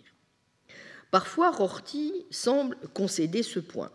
Mais il pense en définitive que tout cela se ramène, pour finir, au fait que vrai à ce qu'il appelle un usage de précaution. Nous employons ce mot de cette manière, dit-il, pour nous rappeler à nous-mêmes que ce qui peut être justifié pour une audience peut ne pas l'être aux yeux d'une autre, pour nous souvenir qu'il pourrait y avoir des objections qui ne sont pas venues, qui ne sont venues à l'esprit de personne. Bon, sans doute, cela est-il bon de le rappeler? Mais seulement parce que certaines de ces objections pourraient se révéler justes et que notre propre approche pourrait se révéler fausse. Et admettre que nous puissions nous tromper, c'est admettre aussi que ce que nous croyons est bien le cas et que ce que nous pouvons justifier auprès d'autrui comme étant le cas ne l'est pas toujours, ou du moins pas nécessairement. Mais en vérité, ce n'est pas tout à fait comme ça que Rorty pense les choses. Pour lui, au fond, lorsque nous, nous justifions, si vous voulez, les, les conceptions politiques qui sont les nôtres, lorsque nous argumentons en faveur, par exemple, du droit de personnes du même sexe à se marier, nous ne devons pas essayer de nous voir comme des individus qui sommes en train de chercher des arguments en faveur de ce qui est vrai. Il faut plutôt dire que lorsque nous utilisons des arguments qui font appel à des droits, nous devons nous considérer, nous voir comme, euh, ou nous identifier à ce qu'il appelle une communauté de personnes de mentalité similaire, celles qui trouvent naturel d'agir de telle façon. Le problème, comme le note Lynch, c'est que demain étant un autre jour, nos amis de même mentalité, aujourd'hui, peuvent ne plus l'être demain. Et peuvent même se mettre à penser qu'il est plus utile de croire que nous devrions commencer à restreindre les livres que l'on lit ou les idées que l'on pense. Et si tel est le cas, ils seront justifiés, au sens de Rorty, à cesser de parler de droit. Cela ne nous permettrait plus alors d'exprimer notre solidarité, et ce serait assurément tragique comme le penserait Rorty. Mais au fond, voilà tout. Au fond, ce ne serait pas faux, il n'y aurait rien de mal à ça, si ce n'est au sens où on ne serait pas d'accord avec cela. Alors, le problème est que cela n'est pas vraiment ce que nous avons à l'esprit en général lorsque nous parlons de droit, ni même chaque fois que nous proposons des arguments en faveur de nos convictions politiques, qu'elles mettent en jeu des droits ou non. Bien, nous avons vu en commençant que les objections adressées à la thèse selon laquelle la démocratie serait un espace de raison venaient de deux camps possibles.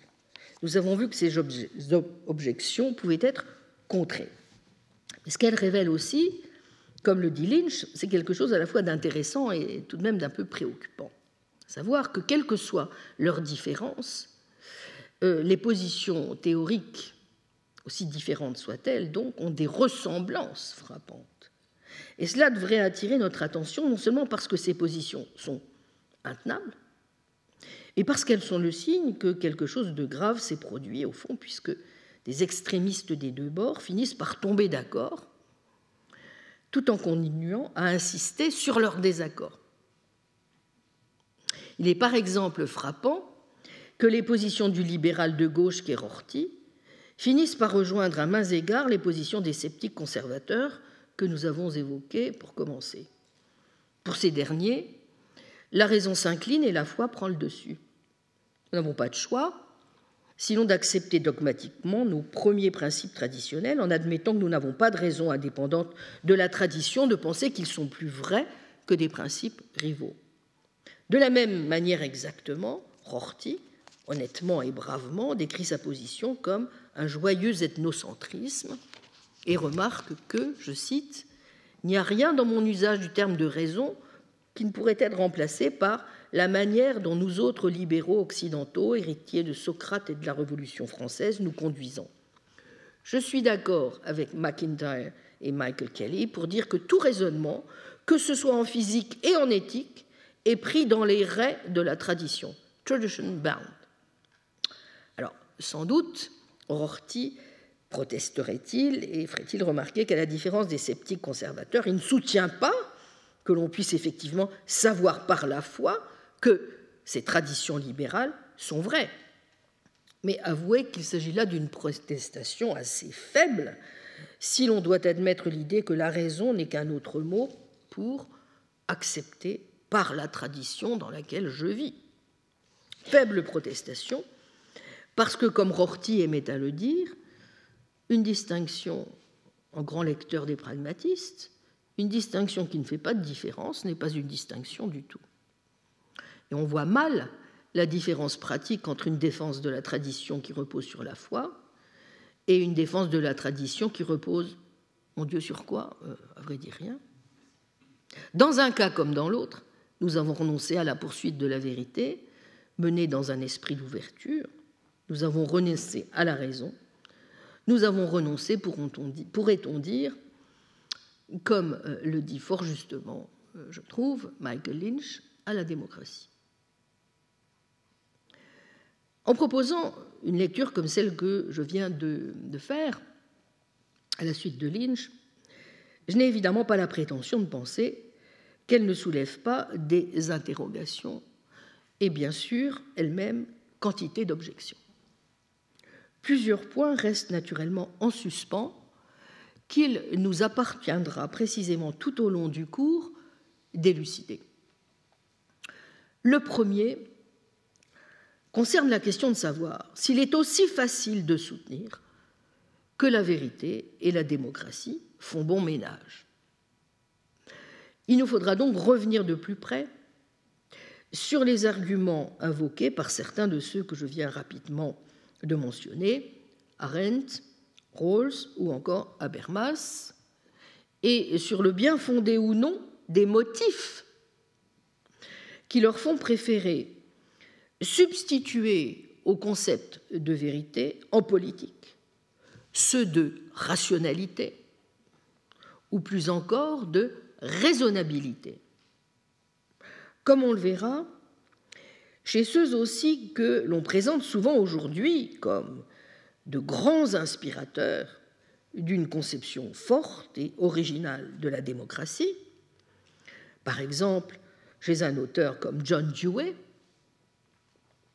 à la différence de ses compatriotes pragmatistes Charles Peirce ou William James, le terme de vérité disparaît purement et simplement au profit de celui d'assertabilité garantie. Dewey a-t-il ou non de bonnes raisons de le faire? Et est-ce que cet oubli ne serait pas le signe par hasard de quelques défauts assez dérangeant dans sa propre conception de la démocratie? C'est un point que j'essaierai De façon générale, avons-nous de vraiment bonnes raisons de préférer nous passer du concept de vérité au profit d'autres concepts, comme ceux de rationalité, de raisonnabilité, de délibération raisonnée, de consensus par recoupement, etc. C'est là, vous vous en doutez, vraiment un point crucial qu'il nous faudra euh, aborder. Mais comme on le verra aussi au passage, et cette fois pour des raisons qui tiennent plus, au moins en partie, à l'histoire même de la démocratie, et en particulier à l'impossibilité de faire que l'unanimité prévale, et à la nécessité qui en découle de lui substituer, ainsi que le rappelait Sieyès, la règle de la majorité, certains grands théoriciens de la démocratie, et c'était le cas par exemple de Hans Kelsen, ont eux aussi considéré qu'il fallait sur ce point adopter une position de neutralité ou purement procédurale. Une deuxième série de questions a trait évidemment à la question de savoir, et que soulève aussi Michael Lynch, ce que nous entendons au juste lorsque nous considérons que la vérité est inséparable de l'idée même euh, de démocratie. Comme le montrent assez clairement certains, l'une des raisons pour lesquelles le concept de vérité semble ne pas faire bon ménage avec celui de démocratie ou de politique tient au fait qu'on l'entoure, comme c'est le cas chez Arendt, d'un certain platonisme, ou qu'on le réduise, comme nous venons de le voir, au sens qu'il revêt, notamment dans les théories de la vérité-correspondance, ou encore que la vérité s'inscrirait essentiellement dans l'ordre des vérités de raison, mais pas des vérités de fait, pour reprendre la distinction qui n'est pas entièrement dénuée elle-même de confusion que euh, propose Arendt dans Vérité et politique. Il me semble qu'il y a en effet deux manières déjà, donc au moins déjà, d'envisager de répondre à ces détracteurs. La première, dans le prolongement donc, vous voyez, des propositions évoquées par Michael Lynch, c'est de suggérer que l'on peut sans doute repenser le concept de vérité différemment mais que l'on n'est pas non plus obligé de l'entendre en un sens minimal, comme certains le proposent, dans certaines approches minimalistes, voire déflationnistes de la vérité. Qu'il est possible notamment, sans lui donner nécessairement un visage humain, ainsi que je l'ai jadis montré en critiquant sur ce point l'approche que proposait de suivre Putnam, en réponse notamment aux insuffisances de la position rortienne. Plus précisément, même si l'on doute qu'il soit possible, comme le suggèrent la plupart des pragmatistes à la suite notamment de William James, de donner un visage humain à la vérité, ne peut-on proposer une autre voie qui serait mieux à même, pour parler comme Frank Ramsey, de produire une autre logique humaine de la vérité?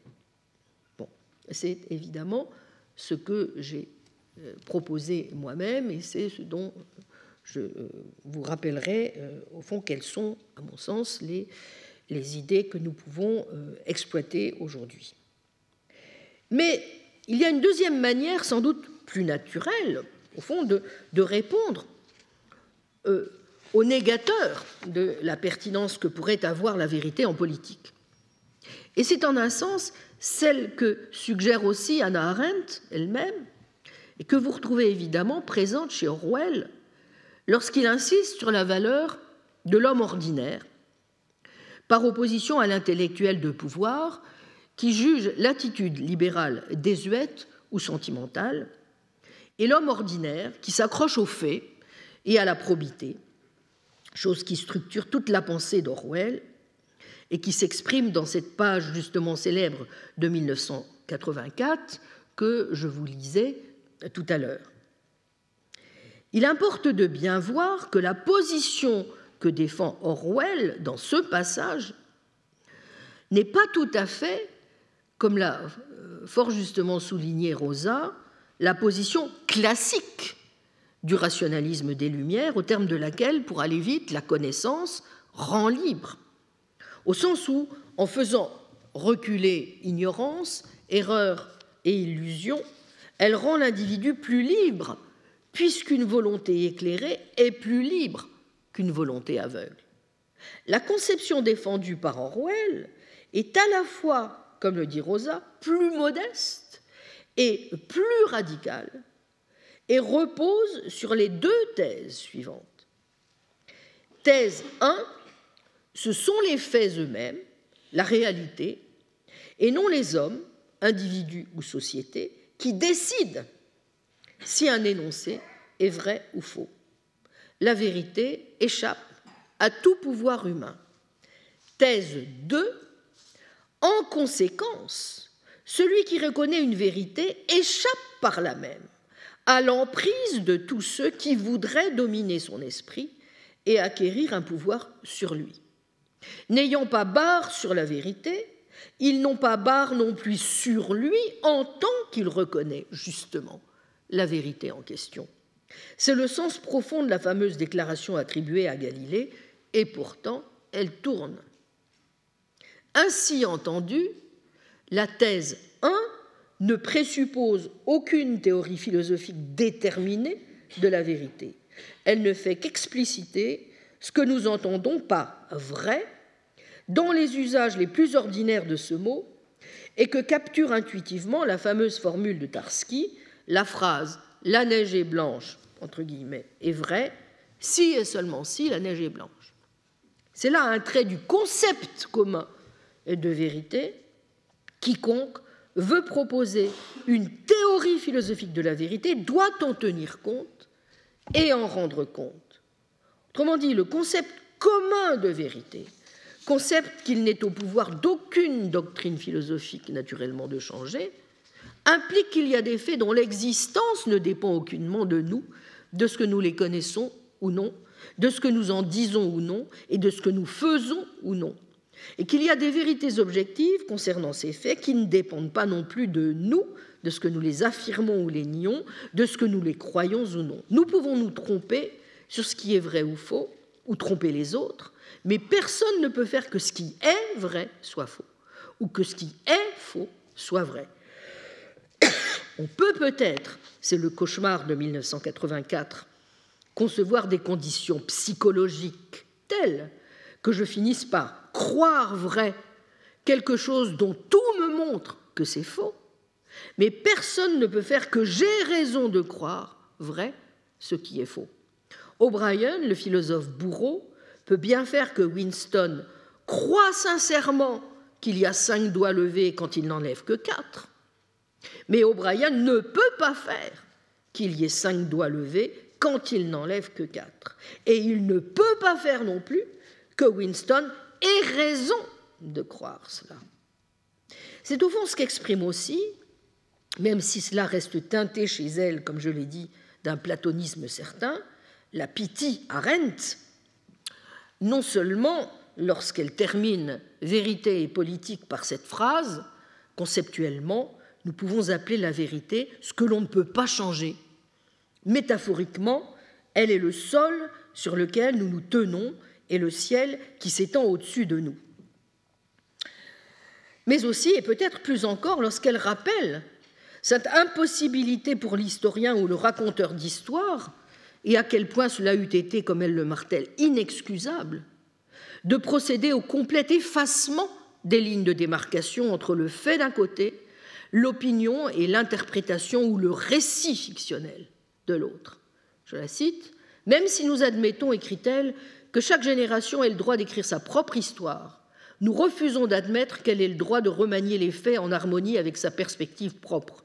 Nous n'admettons pas le droit de porter atteinte à la matière factuelle elle-même. Pour illustrer ce point, et nous excuser de ne pas pousser la question plus loin, durant les années 20, Clémenceau, peu avant sa mort, se trouvait engagé dans une conversation amicale avec un représentant de la République de Weimar au sujet des responsabilités quant au déclenchement de la Première Guerre mondiale. On demanda à Clémenceau, à votre avis, qu'est-ce que les historiens futurs penseront de ce problème embarrassant et controversé? Il répondit, ça, je n'en sais rien, mais ce dont je suis sûr, c'est qu'ils ne diront pas que la Belgique a envahi l'Allemagne. Nous nous occupons ici de données élémentaires brutales de ce genre, commente Arendt, dont n'oublions pas que l'occasion de l'essai Truth and Politics fut la polémique suscitée par la publication de son Eichmann à Jérusalem, dont le caractère inattaquable a été admis même par les partisans les plus convaincus et les plus sophistiqués de l'historicisme. Fin de citation. Ce faisant, Orwell et Arendt, chacun à leur manière, font écho, n'est-ce pas, à cette difficulté que rappelait Bernard Williams dès les premières pages de son beau livre Vérité et Véracité, et que nous constatons nous-mêmes chaque jour, à savoir la présence de ces deux courants de pensée qui se détachent très nettement dans la réflexion et la culture moderne. D'une part, dit Williams, on y trouve un attachement intense à la véracité, ou à tout le moins une attitude de défiance généralisée, un souci de ne pas se laisser abuser, une détermination à crever les apparences pour atteindre les constructions et les motivations réelles qui se cachent derrière, derrière elles.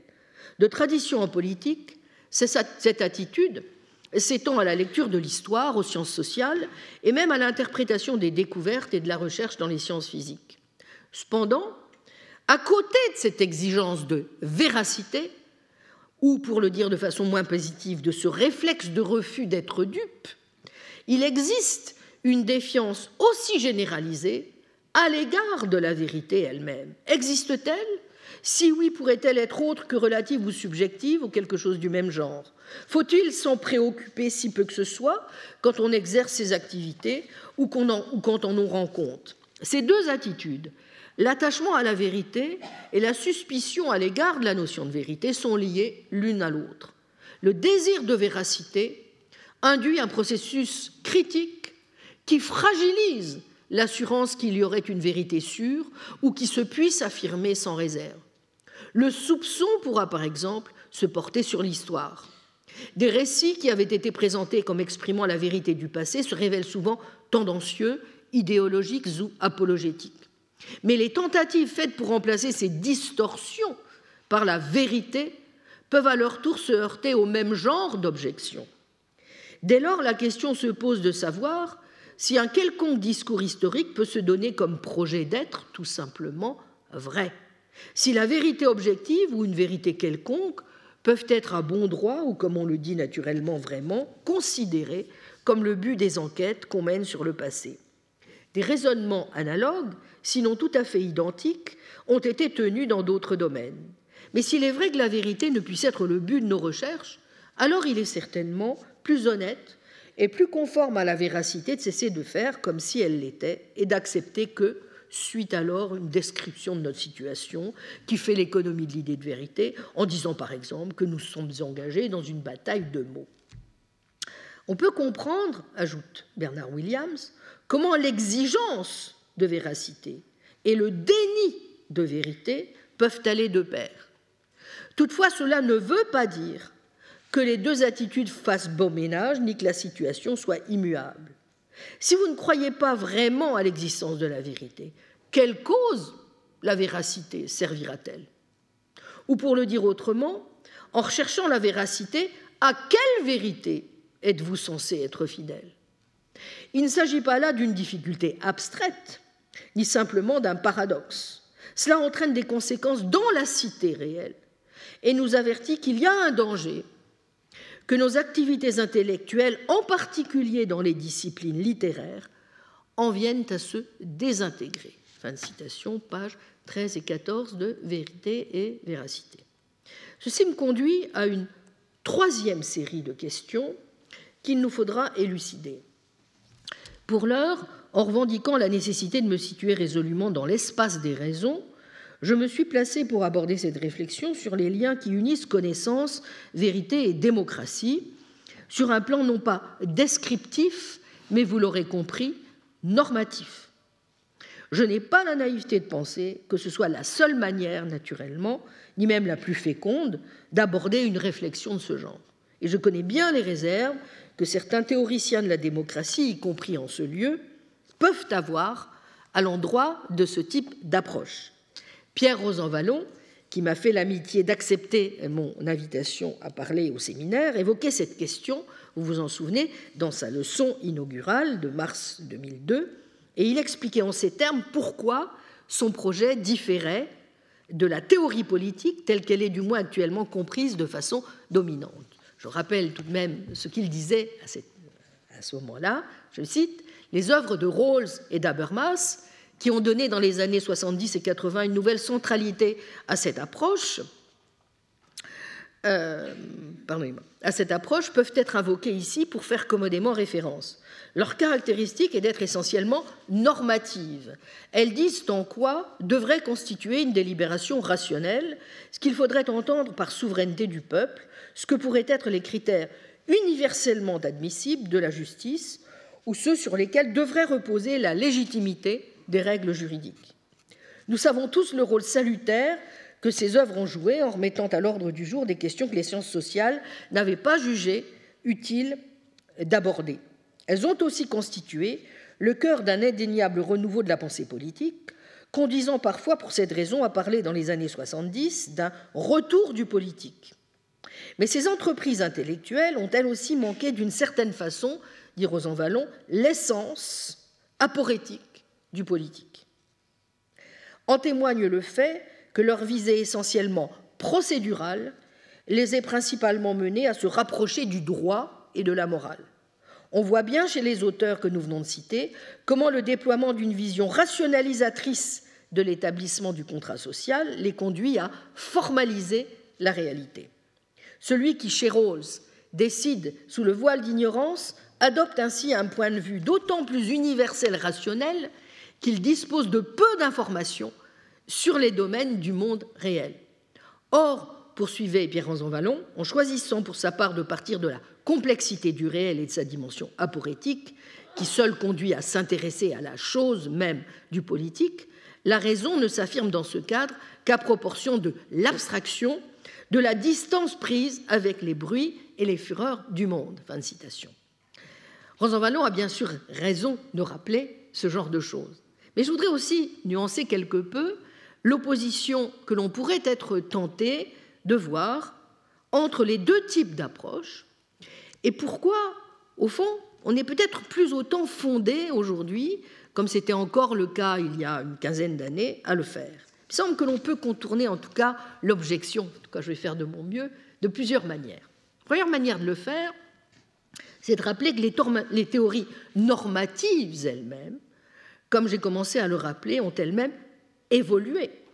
Et cela n'est pas seulement vrai des positions de Rawls et d'Habermas, qui ont souhaité être davantage à l'écoute des accusations de formalisme et de juridisme qui avaient pu leur être adressées, ou comme ce fut le cas d'Habermas, répondant à certaines objections importantes que lui avait adressées Putnam, de rester prisonnier d'un modèle trop imposant de rationalité. Ceux d'entre vous qui m'ont fait l'amitié de me suivre savent que je suis aussi, pour ma part, assez réfractaire à ce genre de modèle et que je pense davantage pour un modèle de la rationalité dans lequel on peut, on doit accorder aussi, par exemple, une place aux émotions dont Martha Nussbaum a rappelé à quel point et de quelle manière elles pouvaient jouer un rôle dans la démocratie. Je l'avais déjà évoqué l'an passé et j'aurai sans doute l'occasion d'y revenir encore. L'une des questions que nous devons en effet poser si nous acceptons l'idée que sans être réductible au seul, concept de, au seul concept de rationalité, la vérité est indissociable d'une certaine forme de rationalisme, c'est celle de savoir quel modèle, évidemment, de rationalité on est prêt à endosser, et en particulier quel rôle on est prêt à accorder non seulement à la raison, mais dans l'espace des raisons, aux différentes sortes des raisons, des raisons elles-mêmes, et lesquelles peuvent être, comme j'ai eu l'occasion donc de le rappeler tout à l'heure, non seulement théoriques, mais aussi pratiques.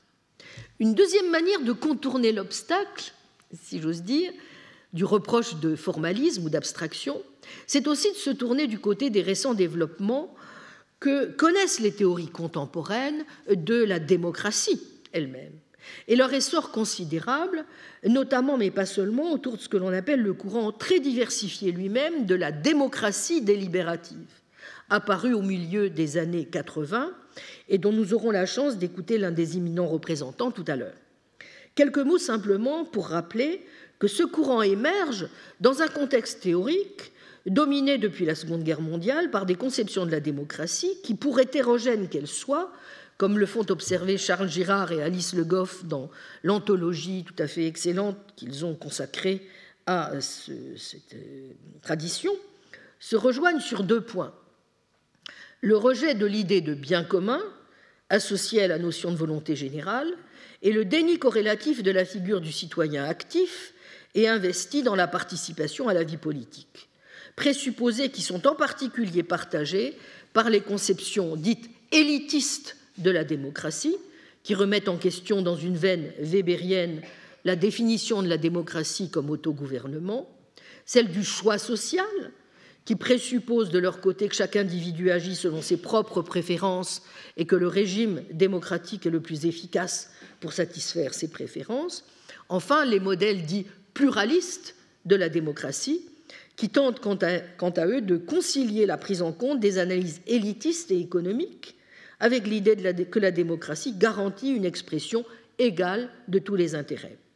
C'est contre ces modèles, comme on le sait, que vont s'affirmer les conceptions participatives et délibératives de la démocratie, dont l'idée force est contre le paradigme agrégatif qui domine alors la théorie démocratique de faire reposer la légitimité politique sur la poursuite discursive du bien commun par les citoyens, avec au centre des questionnements selon le modèle préconisé sur la question, par exemple, de savoir si la légitimité délibérative tient à sa nature procédurale ou substantielle, qui vont voir fleurir plusieurs approches dites épistémiques de la démocratie, ou encore une réflexion sur la capacité des normes régissant la, délibération à favoriser en même temps la rationalité du processus et l'inclusion de tous les citoyens.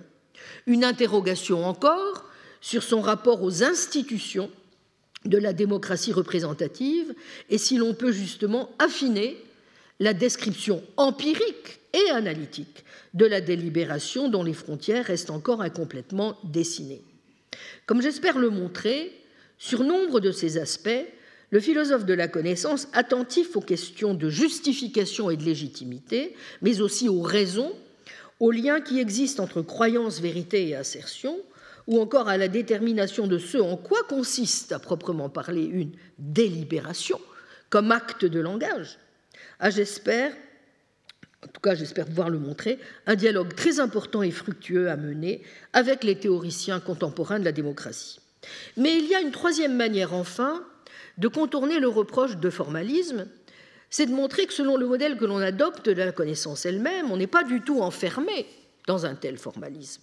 Comme vous le savez, non seulement j'ai toujours insisté sur les liens étroits qu'il convient de faire entre les formes pratiques et théoriques ou propositionnelles du savoir, et j'ai dit aussi mes préférences pour un modèle de la connaissance qui conçu fondamentalement comme une enquête dans laquelle doivent pouvoir prendre toute leur place non seulement l'échange socratique sous forme de questions-réponses, mais aussi une analyse des conditions de possibilité tant du doute réel que de la connaissance, et enfin, bien entendu, la place des leçons que nous pouvons tirer de l'expérience, qu'elle soit empirique ou informée par les sciences, si nous voulons pouvoir dégager ce que, pour sa part, Williams appelle les vertus de vérité, et plus généralement les principes d'une authentique éthique intellectuelle. Réfléchir au lien entre connaissance, vérité et démocratie, c'est bien sûr aussi m'employer à montrer que le modèle de connaissance que je revendique a peut-être de meilleures chances qu'un autre de s'inscrire, comme nous devons l'appeler de nos voeux, dans l'espace des raisons démocratiques.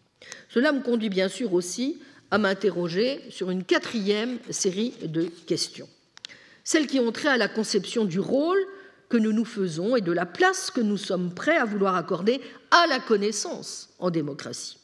Parmi ces questions, bien sûr, il y a celle de savoir si nous devons maintenir intact l'héritage des Lumières, lequel va souvent de pair non seulement avec l'affirmation de l'universalisme, mais peut-être aussi parfois ce qu'on lui reproche avec une conception trop élitiste de la démocratie, qui ferait la part trop belle à la seule expertise au détriment du jugement de l'homme ordinaire. Comment rester fidèle aux Lumières, comme j'espère l'avoir déjà partiellement montré, nous le devons, tout en tenant mieux compte aussi qu'on ne le fait peut-être sans tomber soit dans la nostalgie conservatrice, soit dans la pure et simple démagogie d'une certaine sagesse des foules. Comment notre épistémologie elle-même peut-elle, sans renier son caractère irréductiblement alétiste, se faire plus sociale? Sans doute devrons-nous ici nous interroger sur la forme que pourrait revêtir précisément une épistémologie sociale, qu'elle soit ou non, comme le revendiquent certains, foncièrement véritiste, et prendre mieux compte aussi des nouvelles formes que prend la connaissance aujourd'hui à travers les différents moyens de circulation, Google Knowledge, Wikipédia, multiplication des médias, des réseaux sociaux, sous lesquels la connaissance s'investit. Voilà donc quelques-unes des questions autour desquelles je vous propose cette année de concentrer nos réflexions. J'ai bien conscience, ce faisant, de la naïveté ou de l'incongruité que peut avoir un tel projet dans la situation historique qui est la nôtre. Comme le rappelle Julien Binda dans La grande épreuve des démocraties, dédié à la mémoire de ses maîtres Kant et Renouvier, rédigé en 1942, même époque qu'Anna Arendt, les principes qui vont de pair avec la démocratie, je le cite, sont essentiellement adaptés à l'état de paix. Et il ajoutait Il est clair que le respect des droits de l'individu, de sa recherche du bonheur, la faculté pour lui de critiquer ses chefs, de les contrôler, de les révoquer, le vœu d'une justice absolue, indifférente aux circonstances, l'octroi d'une primauté à certaines activités de luxe ne sont compatibles qu'avec la paix. Fin de citation. D'où ce trait à ajouter aux caractéristiques de la démocratie. La paix étant le milieu où peuvent fleurir ce qu'elle tient pour valeur morale, est elle-même une valeur morale, par opposition à d'autres systèmes pour qui la forme noble et civilisée de l'existence est au contraire la guerre.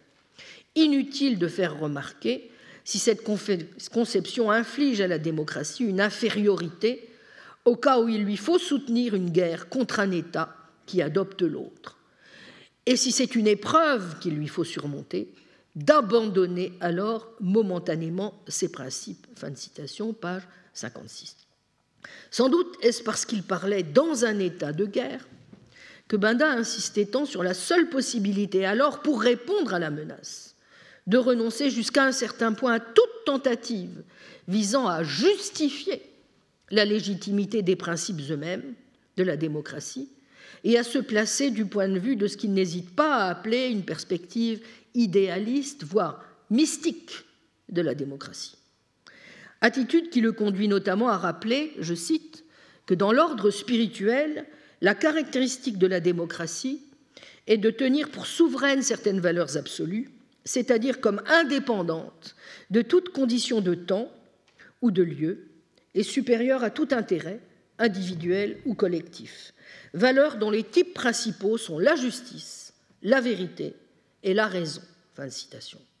Ce qui ne l'empêchait pas dans le même temps de se livrer à une analyse très précise et dont les enseignements continuent, à mon sens, d'être infiniment précieux, des principales menaces qui pèsent sur la démocratie et de proposer des remèdes tout à fait judicieux pour s'en protéger.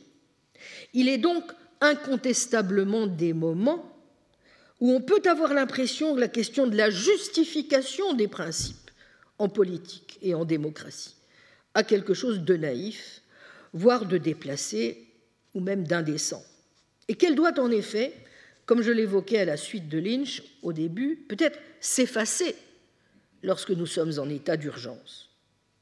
Par quoi l'on pourrait être tenté de conclure que s'il est parfaitement légitime, voire nécessaire, de s'interroger sur la légitimité des démocraties, bref, d'avoir une réflexion sur la démocratie parfaitement adaptée pour les temps de paix, il serait parfaitement inutile et incongru de proposer ce genre de réflexion et de justification, a fortiori, en temps de guerre. Et qu'il vaudrait donc mieux s'employer à dégager les axes d'une réflexion plus historique, plus descriptive, au risque de l'idéologie, mais mieux adaptée pour une démocratie par gros temps. Pourtant, ce n'est pas tout à fait ce que nous dit Julien Bada, qui écrit, donc, je le rappelle, en 1942, c'est même tout le contraire, puisqu'il soutient la nécessité d'une conception, comme il le dit, idéaliste de la démocratie, à ses yeux la seule qui vaille. Or, n'est-ce pas précisément ce dont nous faisons actuellement et cruellement l'expérience Sans doute savoir manier un crayon ne permet-il pas d'arrêter une Kalachnikov Et la seule manière de combattre, c'est comme le préconise du reste Bada, de ne pas sombrer dans l'angélisme et d'armer le bras de nos démocraties pour les défendre. Mais nous le savons aussi, l'histoire nous l'a suffisamment enseigné, si l'on est parvenu à vaincre véritablement et donc sur la durée l'ennemi, c'est toujours aussi parce que certains se sont levés avec pour seule arme un crayon ou un bout de papier. C'est pourquoi les dictateurs savent bien que les premiers verrous passent par la manipulation et le cadenassage de l'opinion. Et ce pourquoi le comble du réalisme, comme le savait du reste si bien Platon, c'est peut-être bien en effet l'idéalisme, celui qui consiste à croire, fût-ce parfois avec l'énergie que donne le désespoir, que le moyen le plus efficace de lutter contre le règne du fort, eh bien, c'est en définitive de tabler sur la force monumentale que nous ont toujours donné les idées. Je vous remercie. Retrouvez tous les contenus du Collège de France sur www.colège-2-france.fr.